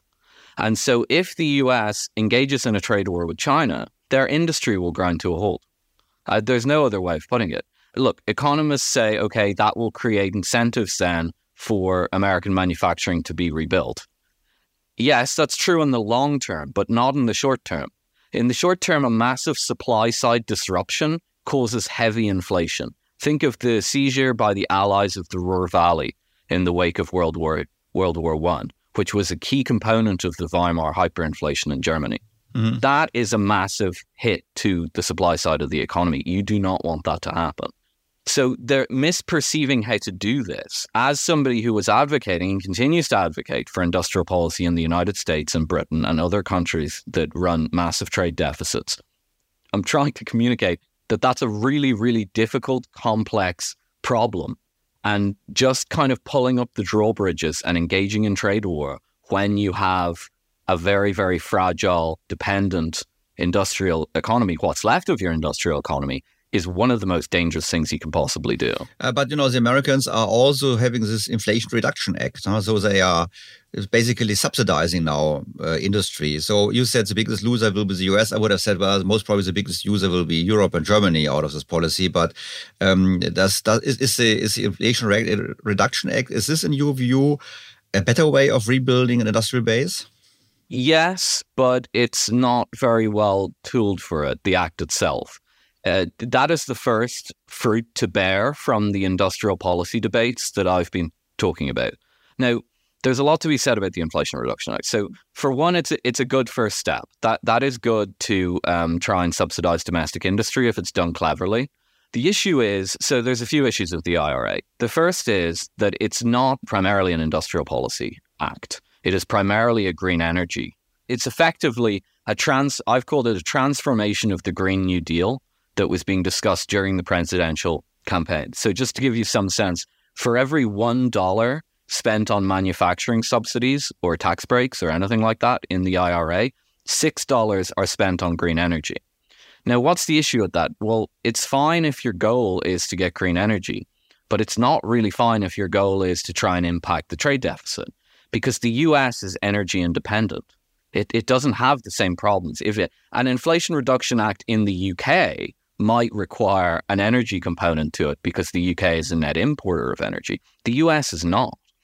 So only $1 for every $6 is going on manufacturing. Now, where is that going? About half of it is going on straightforward manufacturing, and about half of it is going on semiconductors.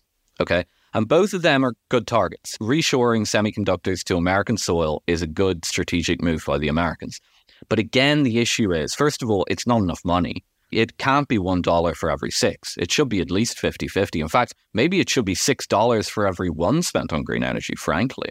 The other issue is that their policy is self contradictory. Okay, so on the one hand, they're subsidizing semiconductor production through the CHIPS Act, which is too small, but you know, it's a good start. But at the same time, they're getting involved in a trade war over semiconductors with China. And so, just to give you some sense of how that trade war is going, they banned high end chips from China and they got allied buy in. Um, I think Germany bought into it, the Netherlands, South Korea, Japan, so on. And then in response, China is now targeting Micron, which is one of the biggest semiconductor producers in the US. And if I have the figures right off the top of my head, 25% of their revenue comes from China. Now, if you're pumping money into the semiconductors industry with one hand, and then with the other hand, you're engaging in a trade war that's taking revenue away, what do you think is going to happen? This is the problem that you, you shouldn't have industrial policy and trade war. You should have industrial policy or trade war. And in fact, if you're a, a dependent debtor economy that relies on other countries to make the stuff that you consume, and even to make the stuff that you use to produce other stuff, you shouldn't be engaged in trade war at all. The whole strategy, basically, I think, is what's happened is the Ukraine war has scared people in DC. There was a lot of chatter about industrial policy. There was also talk about trade war. It was a, it was looming from the Trump administration because he was quite aggressive on that stuff. Mm-hmm. And what's happened is that they've just reached for whatever was on the shelf in a state of panic after the Ukraine war. It, some of the stuff is good, but most of it is bad. And so I I don't know how it's going to shake out, but if if DC is going to go down this route, they need to have a more coherent plan that makes sense and isn't self-contradictory. And also they need to get their priorities straight. Are they more concerned about creating a giant green energy economy or are they more concerned with reshoring manufacturing, rebalancing trade and making uh, the US economy again sustainable and not reliant on financialization? So, US, in my words, not a true strategy and not a great plan, more ad hoc. What about China? If you think about, you know, the um, Road and Belt Initiative, um, if you think about all what they've done, that they started having um, basically a secret oil, a gold market in, in, in, Shanghai, so that basically you have already an, an alternative financial system beginning to evolve. So are the Chinese here more strategic? Or were they just lucky because the Americans were so non-strategic? Mm, it's an interesting question. I I get the sense that China, the Chinese are very smart. I think the Chinese have a very coherent plan. It's a very long-term plan. I think 2050 is their goal, although I think they're going to achieve many of their uh, objectives a lot quicker than that, um, thanks to the war and various mistakes that, that have been made that I've referred to earlier. I think that they have a, long term plan. I think that plan has a few components. Um, the Belt and Road.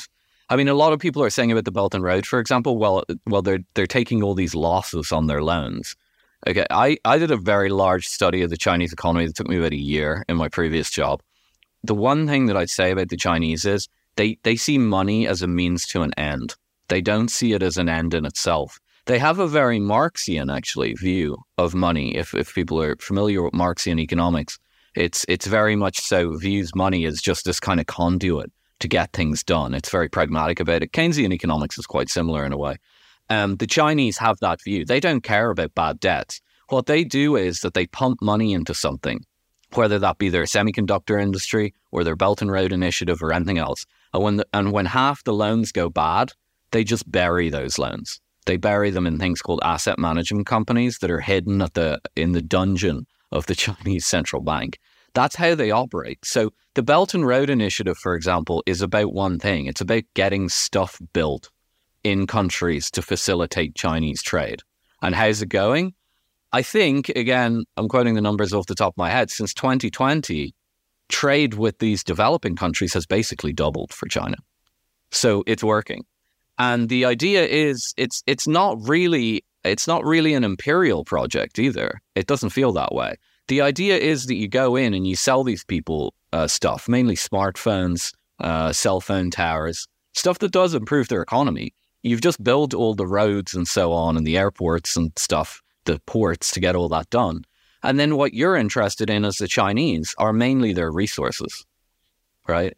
So, so China has a limited an amount of resources. It's always been a problem for the economy. So that's the Belt and Road Initiative, and that's their their kind of trade initiative. In terms of their domestic economy, again, this is the approach they take. They throw money at everything, and some of the stuff works out, some of it doesn't, and they don't care. And um, it seems to work. I mean, you know, for uh, again, again, the kind of Michael Pettis critique, um, which I used to subscribe to a lot more than I now do, is that a lot of the stuff being built is useless. It's like housing units that will never be lived in, roads to nowhere, and so on. And there is some of that. I mean, you can go on YouTube and see the ghost cities. They they yeah, do exist. That is. is not made mm-hmm. up. But for for every ghost city, there is a high speed rail network. You know, there is a dam. Like they're building real stuff with this. Now they need to wean themselves off the investment heavy um, economic model, and they need to rebalance toward consumption. Now they are. The consumption is rising in China. Now the, the real the real thing that they have to do there is create a welfare state. The reason the consumption is so low in China is because the welfare state was initially tied to the communist model. So basically, if you worked for a factory, you'd live in the social housing built next to the factory. You'd be fed in the factory kitchen. There'd be uh, a pension system set up where you'd continue to live in the factory. Your medical care would be provided by the factory, and obviously that was all broken up um, after the after the reforms, and it was never replaced with what we in the West would consider a normal social safety net.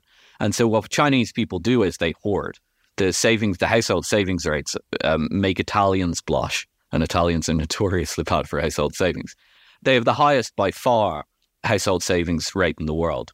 So to get that down, they need to uh, create some sort of a social safety net. How is that going? I don't think anyone knows. It's very, very hard to see what's going on in China. Are they aware of that problem? Yes, 100%. Criticisms like Pettis are read by the Chinese Communist Party. They seem like a smart, competent bunch and an ascending power. I wouldn't rule them out in what they're doing. Will there be mistakes along the way? Yes. Is there housing housing bubble in China? Yeah, there is, 100%. But the housing bubble is mainly caused by this hoarding of wealth people saving these these things and trying to put them into hard assets that they can own out of fear for their future. These things will probably iron out. And they, in comparison to the problems that I'm highlighting with the West, I don't think there is a comparison. I think these are these are problems that you can easily see a solution to, whereas the Western problems are much more difficult. I'm not going to say impossible, but they're much more difficult to solve. And right now, we seem to be doing things that are exactly contrary to what we should be doing. Actually, what I find interesting is I see one parallel between the US and China. Both are printing money. because if you talk about the, the debt levels in China, we know that basically the Chinese also has increased. They have increased the debt level significantly over the past 20 years. That's a big parallel. But obviously for different purposes. In the US, more consumption and in China, more productive use. Also, there are some non-productive usages. So now we have the war started. We have these, we had these two strategies. And then I think what I found interesting is to see what's been going on in the Middle East. And I think this was also for you interesting to see. You know, suddenly we have Saudi Arabia and Iran converging or restarting relationships. We have uh, the broadening of the BRICS group.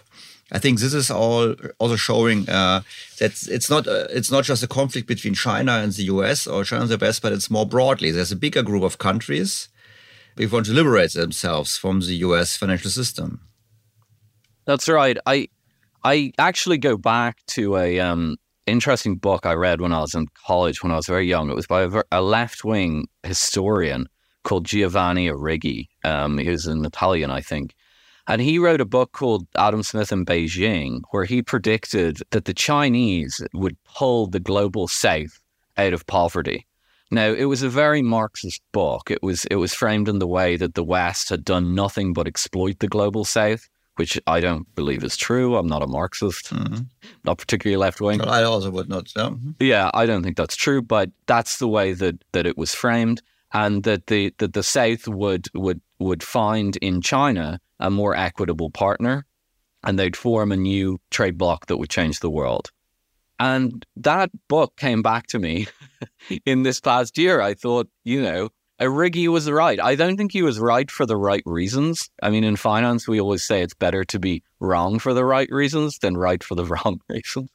And maybe Arrighi was right for the wrong reasons, but it seems to describe what's happening. And what I've definitely noticed is that I think there was a lot of lingering resentment in a lot of these countries, especially kind of Brazil, I think of, but also Saudi Arabia. I, I think that they actually did buy into a, a, slightly Marxist view of things in terms of that they were that they were um, victims of some sort of imperialism, which I don't, again I don't think is an accurate assessment, but at least not these days. But um, I think there was a lot of lingering resentment there, and now we're seeing that all come out. I mean, well, the first question is, will it work? I see absolutely no reason why this won't work. These are extremely resource-rich economies. And if they stitch together, they have massive power. I mean, we learned this with the formation of OPEC. The last time that we saw these inflationary energy shocks, geopolitical turmoil was in the 1970s. Now, that was over what I'd consider relatively minor conflict in the Middle East between the Arabs and the Israelis. Today, this is this is much wider conflict. This is world scale, and um, not just are these are these people forming together in terms of uh, oil, there are now rumors of a, of a lithium OPEC forming. Now, there are issues with that. We covered it in our podcast. It's not as simple as an oil cartel. But this, this form of thinking is very, very powerful, it seems to me. I actually kind of, again, sort of agree with Arrighi. I think the Chinese will run this. I mean, they won't run it. I don't think it'll be China dominated per se. But I think that the way that they'll use this block is actually kind of more I won't say more equitable in the relationships in in terms of the relationships that the West has had with these countries, but I think it might be more mutually beneficial. I think the Chinese will put more effort into building these countries up than the West did. The West left it up to capitalism to build up these countries. And a lot of the reasons that they didn't build up themselves is because they they were mismanaged. They actually weren't very good at it. They had all these enormous opportunities in many cases, they screwed it up because of bad policy, and then often they kind of blame the West. That's why I don't agree with the with the Marxist interpretation. But the thing with the Chinese is the Chinese are willing to come in and just do it for them. They're willing to just build out, um, uh, you know, infrastructure, help them with even their now with the Shanghai Cooperation Organization. They're helping with them with their domestic and national security, which is something that previously only really the U.S. did. So I see this from the perspective of these countries and from the perspective of China. I can completely understand why they're doing it. And I don't really see any reason why it won't work. I think it'll be very complicated. It'll be very difficult. There'll be lots of creases along the way. But it does seem to me pretty credible. And it's clear that the key countries are jumping on board. I mean, Saudi Arabia is just the most dramatic example because it's been such a long standing ally of mm-hmm. Britain and um, the United States. But I think this also speaks to an arrogance on the part of the West that set in probably in the last 10 years, really. I think since the Obama administration, where we've become increasingly uh, prone to lecturing other countries on their domestic issues. I mean, one of the main reasons that the Saudi relationship collapsed was due to the um, murder of the uh, uh, journalist Jam- uh, Jamal Khashoggi which was terrible. I mean, nobody could endorse something like that. But even at the time, I remember thinking the backlash to that in the West was uh, very bad diplomacy. I mean, at the end of the day, this is, you know, you're not, no matter how much you shout and scream about what happened, you're not going to stop, you know, you, it happened. It's not going to unhappen. I, I just thought, you know, Saudi Arabia is a really important ally for very many reasons in, in the Middle East. It's a ma- major oil producer, which America relies on to control the oil price, frankly, when they need to. Why would you burn that relationship over a disagreement over a, more, a moral issue? I think this is part of a pattern. I think um, I think as the West has got diplomatically weaker in the past 10 years and China's got diplomatically stronger, we've been overplaying our hand and uh, trying to tell other countries what to do. And I think we may be at a point now where you can't really take back what you've done.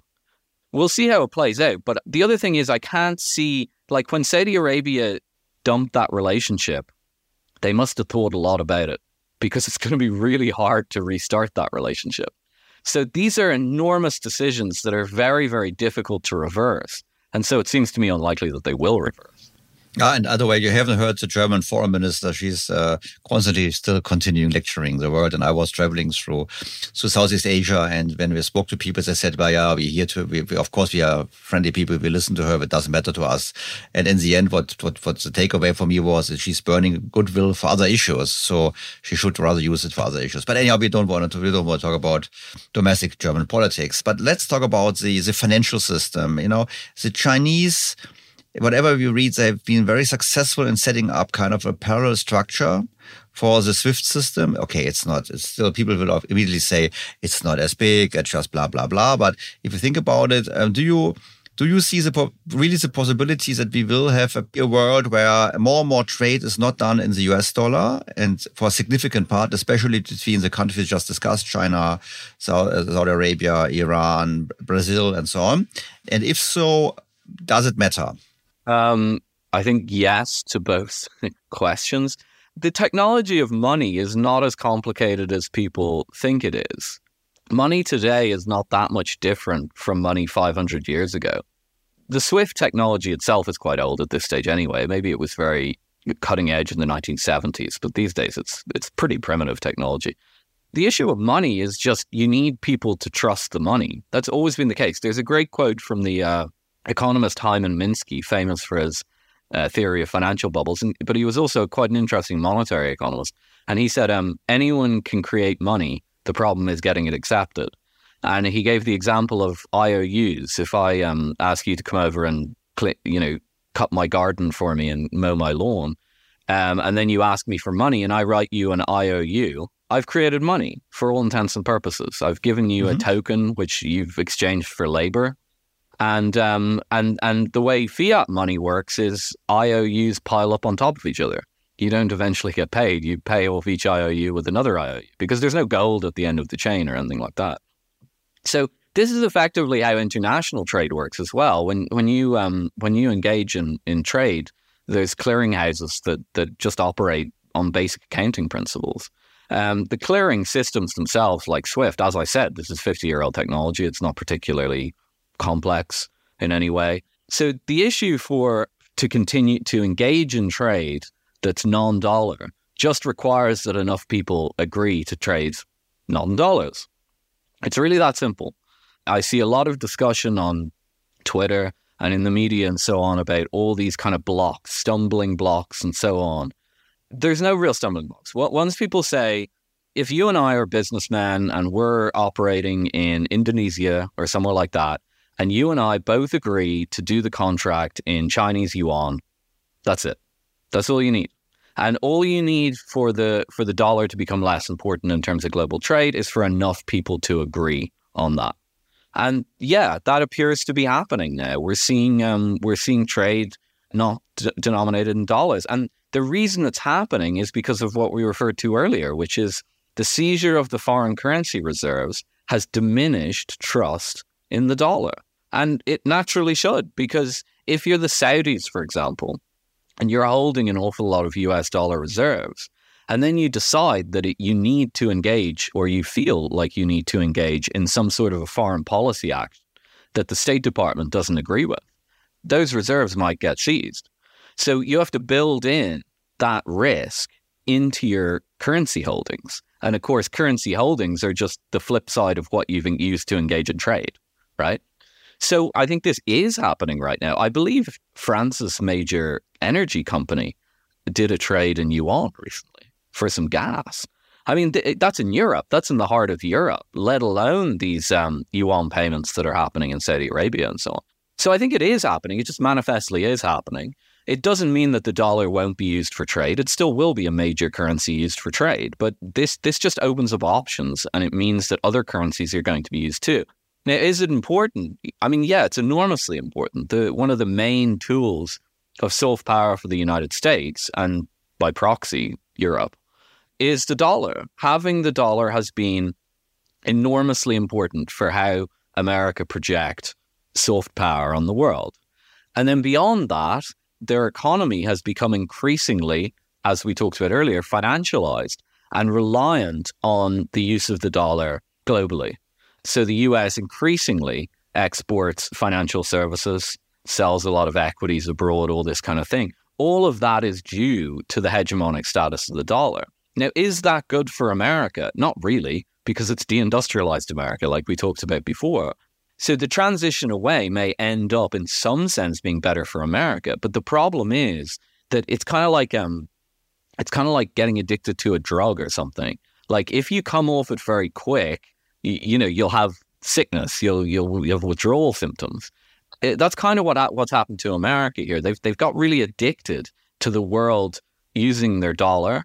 and they structured their economy in that way. An awful lot of how soft power is projected and so on is due to that. Even their, you know, their overuse, I would say, of sanctions is because of this dollar hegemony. And as this gets chipped away, if it's not managed properly, it could be quite dangerous, not just for the American economy, but for the Western economies. So, it, can it be managed? Yes. Is it currently being managed? No, it's being ignored. People are talking about it in whispers. You'll occasionally see newspaper editorials on it but no one's seriously thinking about how to deal with it. So it just it introduces massive risks. But Mrs. Lagarde has has has made it in a, commented on it in a speech in New York, which you also saw and commented on on Twitter. So she obviously, uh, at least she gives the impression of understanding what's going on. Well, I was very impressed with Lagarde's speech, um, as I said on Twitter. But I mean, it's it's ultimately not up to the Europeans to figure out how to manage this situation. It has to come out of DC. Now, how was her speech received? I don't know. I wasn't there. I'm guessing that people were interested in it, but I haven't seen the Americans put together a coherent strategy for how to deal with this. Hats off to Lagarde for for talking about it. It's great that she's talking about it. But I think in the same week, actually, Janet Yellen gave a CNBC interview to Fareed Zakaria, and she she said, "Yes, we are a little bit worried about the dollar losing its hegemonic status, but we don't think it will." that that's that's the Treasury line, at least according to that interview. Now, maybe they're concocting plans in the background, and we'll see those plans in the next few weeks. But right now, the official party line, last time Yellen was asked, is yeah, we don't think that's going to happen. So it's it's it's a strange time. I don't I don't I don't blame the Americans. This is really hard stuff to deal with, and it's easier for Lagarde to go over and criticize them because she doesn't have to actually come up with a plan the Americans have to come up with a plan, and that's hard. But um, yeah, we probably should have been thinking about this before they seized the Russian reserves, frankly. Uh, let's build on this because we have now had a comparison between the US and China. It's very simple. As you said, basically, China both live on credit in a certain sense, but China credit is domestic. In the US, part of the credit is from abroad. And now, if we have this change in the uh, in the system, basically an erosion of the hegemony of the US dollars. It's not uh, way overnight, but it's an erosion. This would also mean an erosion of willingness of other countries to fund the US government. And that's also already happening, that they don't buy treasury bonds anymore. And if you think it through, this would mean you have higher interest rates in the US. And I think we would both agree, given high debt levels, higher interest rates are not sustainable for the US, even for the US government. I heard something like, you know, 2% is the um, threshold for the two year and beyond. It's going to be difficult. Know if it's true. Could we then see a situation like what happened to the trust government in the UK? That suddenly because of lack of foreign fundings, the central bank has to step in, and by stepping in, you are creating in my view, okay, it didn't happen in the UK, but it could happen in the US. You you basically you are amplifying inflation problems because the central bank has to print money in order to cover up for the lack of funding from abroad. Yeah, so I think getting the mechanism here uh, correct is very um, very important. When the modern monetary theorists say that if you print your own currency, you can't go bankrupt, they are correct. That is true. I mean, you can print money to hold down interest rates on your debt if you'd like. You can print money to pay off that debt. The, the issue is the scenario that you're talking about, and it's exactly what happened to the trust government here in the United Kingdom, is that, as you say, foreigners don't have to buy the debt. Okay, if the for, the foreigners have a choice in that regard, the foreigners are buying that debt by converting the, the currency that they hold into US dollars and then buying the debt. So if if Europeans are holding US Treasury bonds, they convert euros into US dollar in the foreign exchange market. and then they buy the debt. So what's really happening um, when foreigners buy debt is they're propping up the domestic currency of the country. Um, and the fear, the fear that happened here, although it wasn't said in public, but I think the Bank of England understand it, and I think the Treasury understand it, understands it too, because of the crisis of 1976. Um, the IMF default here was the same problem. Um, is if foreign, because it's a deficit country, because the country has a lot of foreign debt, and because it runs a large trade deficit, if foreign financing for government bonds dries up, then the sterling will fall. Now, the same is true for the United States. If foreign funding dries up, the US dollar will fall. And as you say, one way of offsetting that is having higher interest rates because higher interest rates attract what's called carry in financial markets. People will, will buy the debt because it yields more than the debt that they're denominated in. It's called the carry trade. Um, and this can prop up a currency. Um, so the question is, it goes back to whether US dollar hegemony is good or bad for the US. Uh, obviously, it is a double edged sword. Would it be better if the US dollar depreciated and that helped rebalance the trade? Yes, I think in some sense it might be good for America. In another sense, if it's not controlled properly, it could be quite dangerous. You, you alluded to inflation. Of course, what will happen if the US dollar falls by any significant amount is that import prices will go up.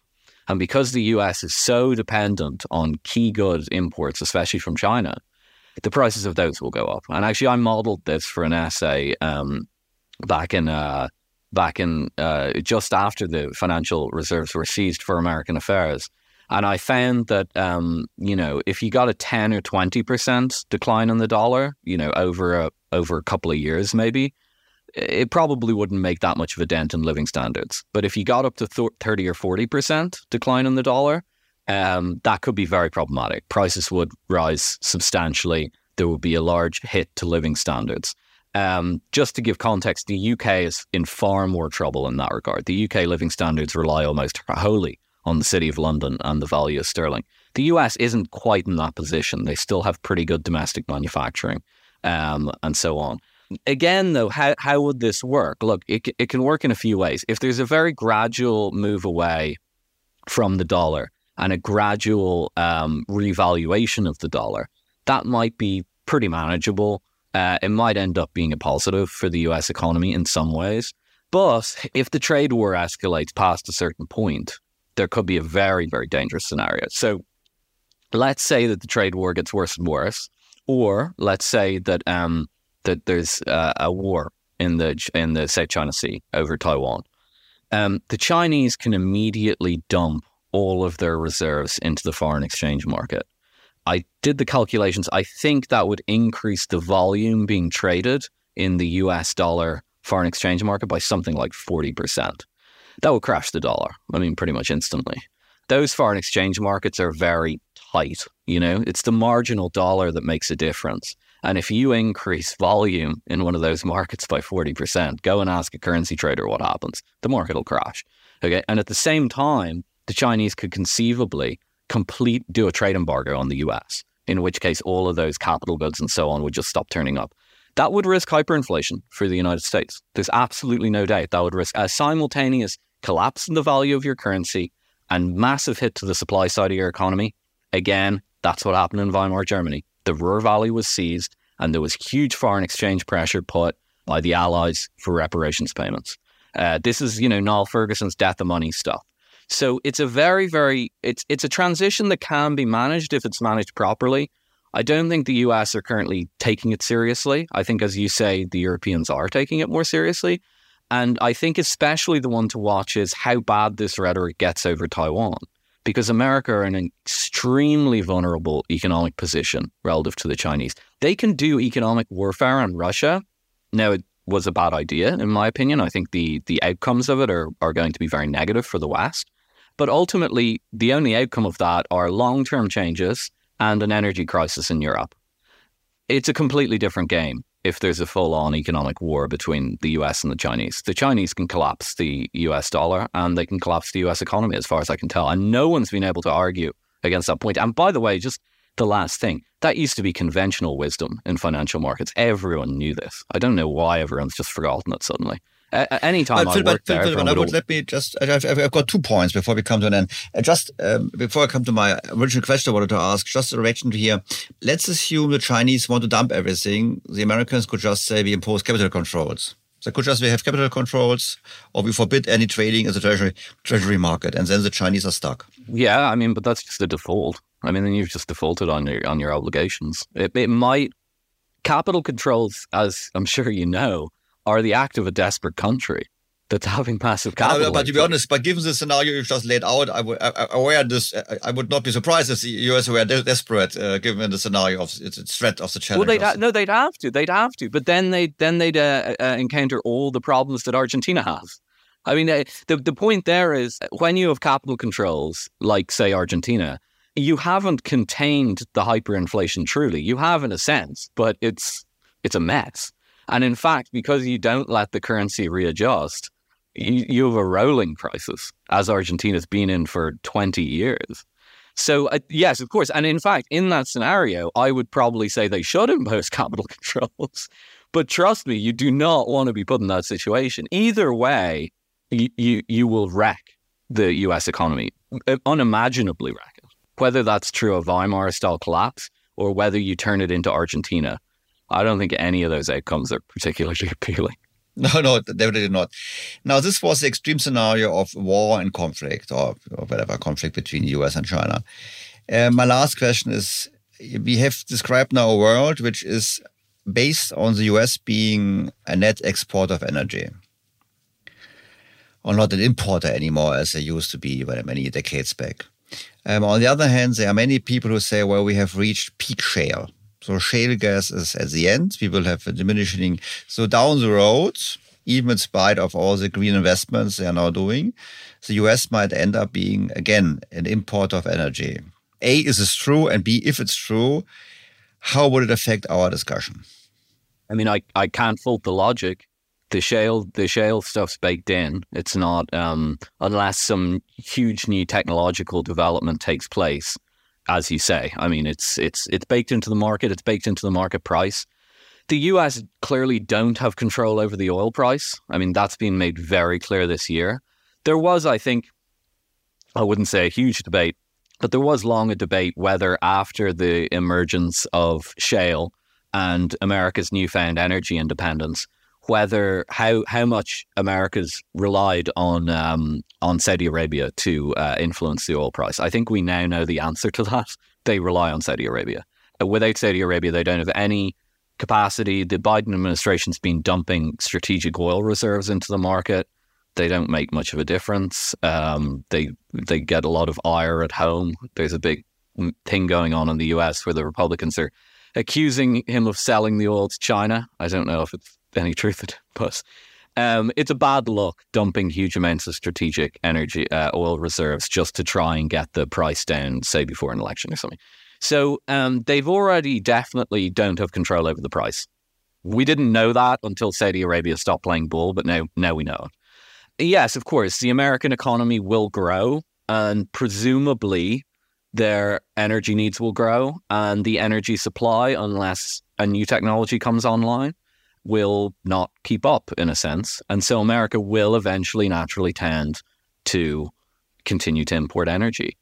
How does that change things? I mean, it makes things very difficult. We're already seeing the beginnings of this. I mean, one of the most striking things that people have almost forgotten about is in the wake of everything that's happened in the past year, the Biden administration have flown to Caracas and made a newfound friendship with Nicolas Maduro, who is their like arch enemy. I mean, it's it's not much between Nicolas Maduro and Fidel Castro, um, if you if you understand Yep. how America. Yeah, I mean, and there's a whole lobby in America. You know, the the the Cuban Americans in Florida and so on. They hate Maduro, and they're very influential in in American politics. So that's already an example that they're going over and and remaking relationships with with the regime that they probably dislike most, barring maybe North Korea, maybe Saddam Hussein's Iraq, maybe Iran. Okay, ne- Venezuela was next on the list, and Cuba. Okay, so um, that's just well that that shows. I mean, now there is no you can't do that again. They've already played the Venezuela card. So what's next? Well, ultimately, okay, so this kind of goes to the bigger picture.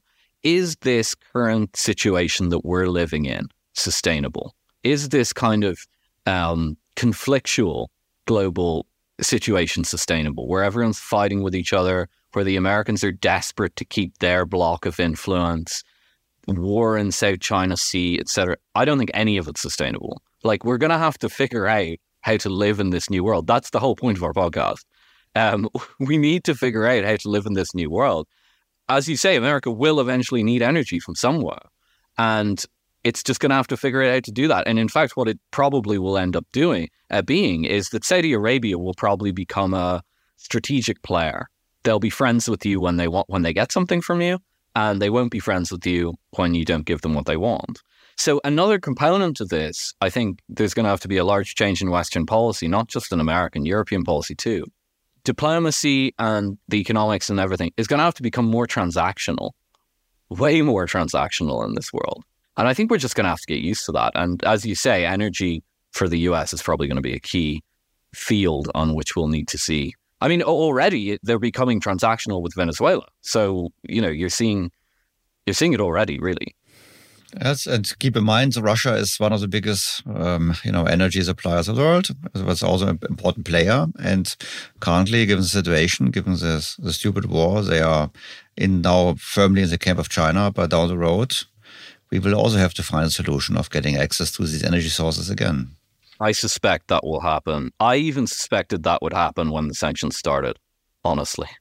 Phil, it was, a, um, as we say, what I say, a very broad tour d'horizon. You said in the beginning it's going to be decisive. This decade is going to be decisive of the future of the of the world, and I tend to agree with you. And um, well, my my worry is a little bit that because um, in one comment you made, like you know, Europe thinks more like forwards in the US. I would doubt this. I would say the Europeans, especially the Germans, we are by far not far enough in our thinking of what's going on here, and it's very fundamental. So. Thank you very much for your time and for your insights, and good luck with your podcast. Thank you so much. It's been a great interview.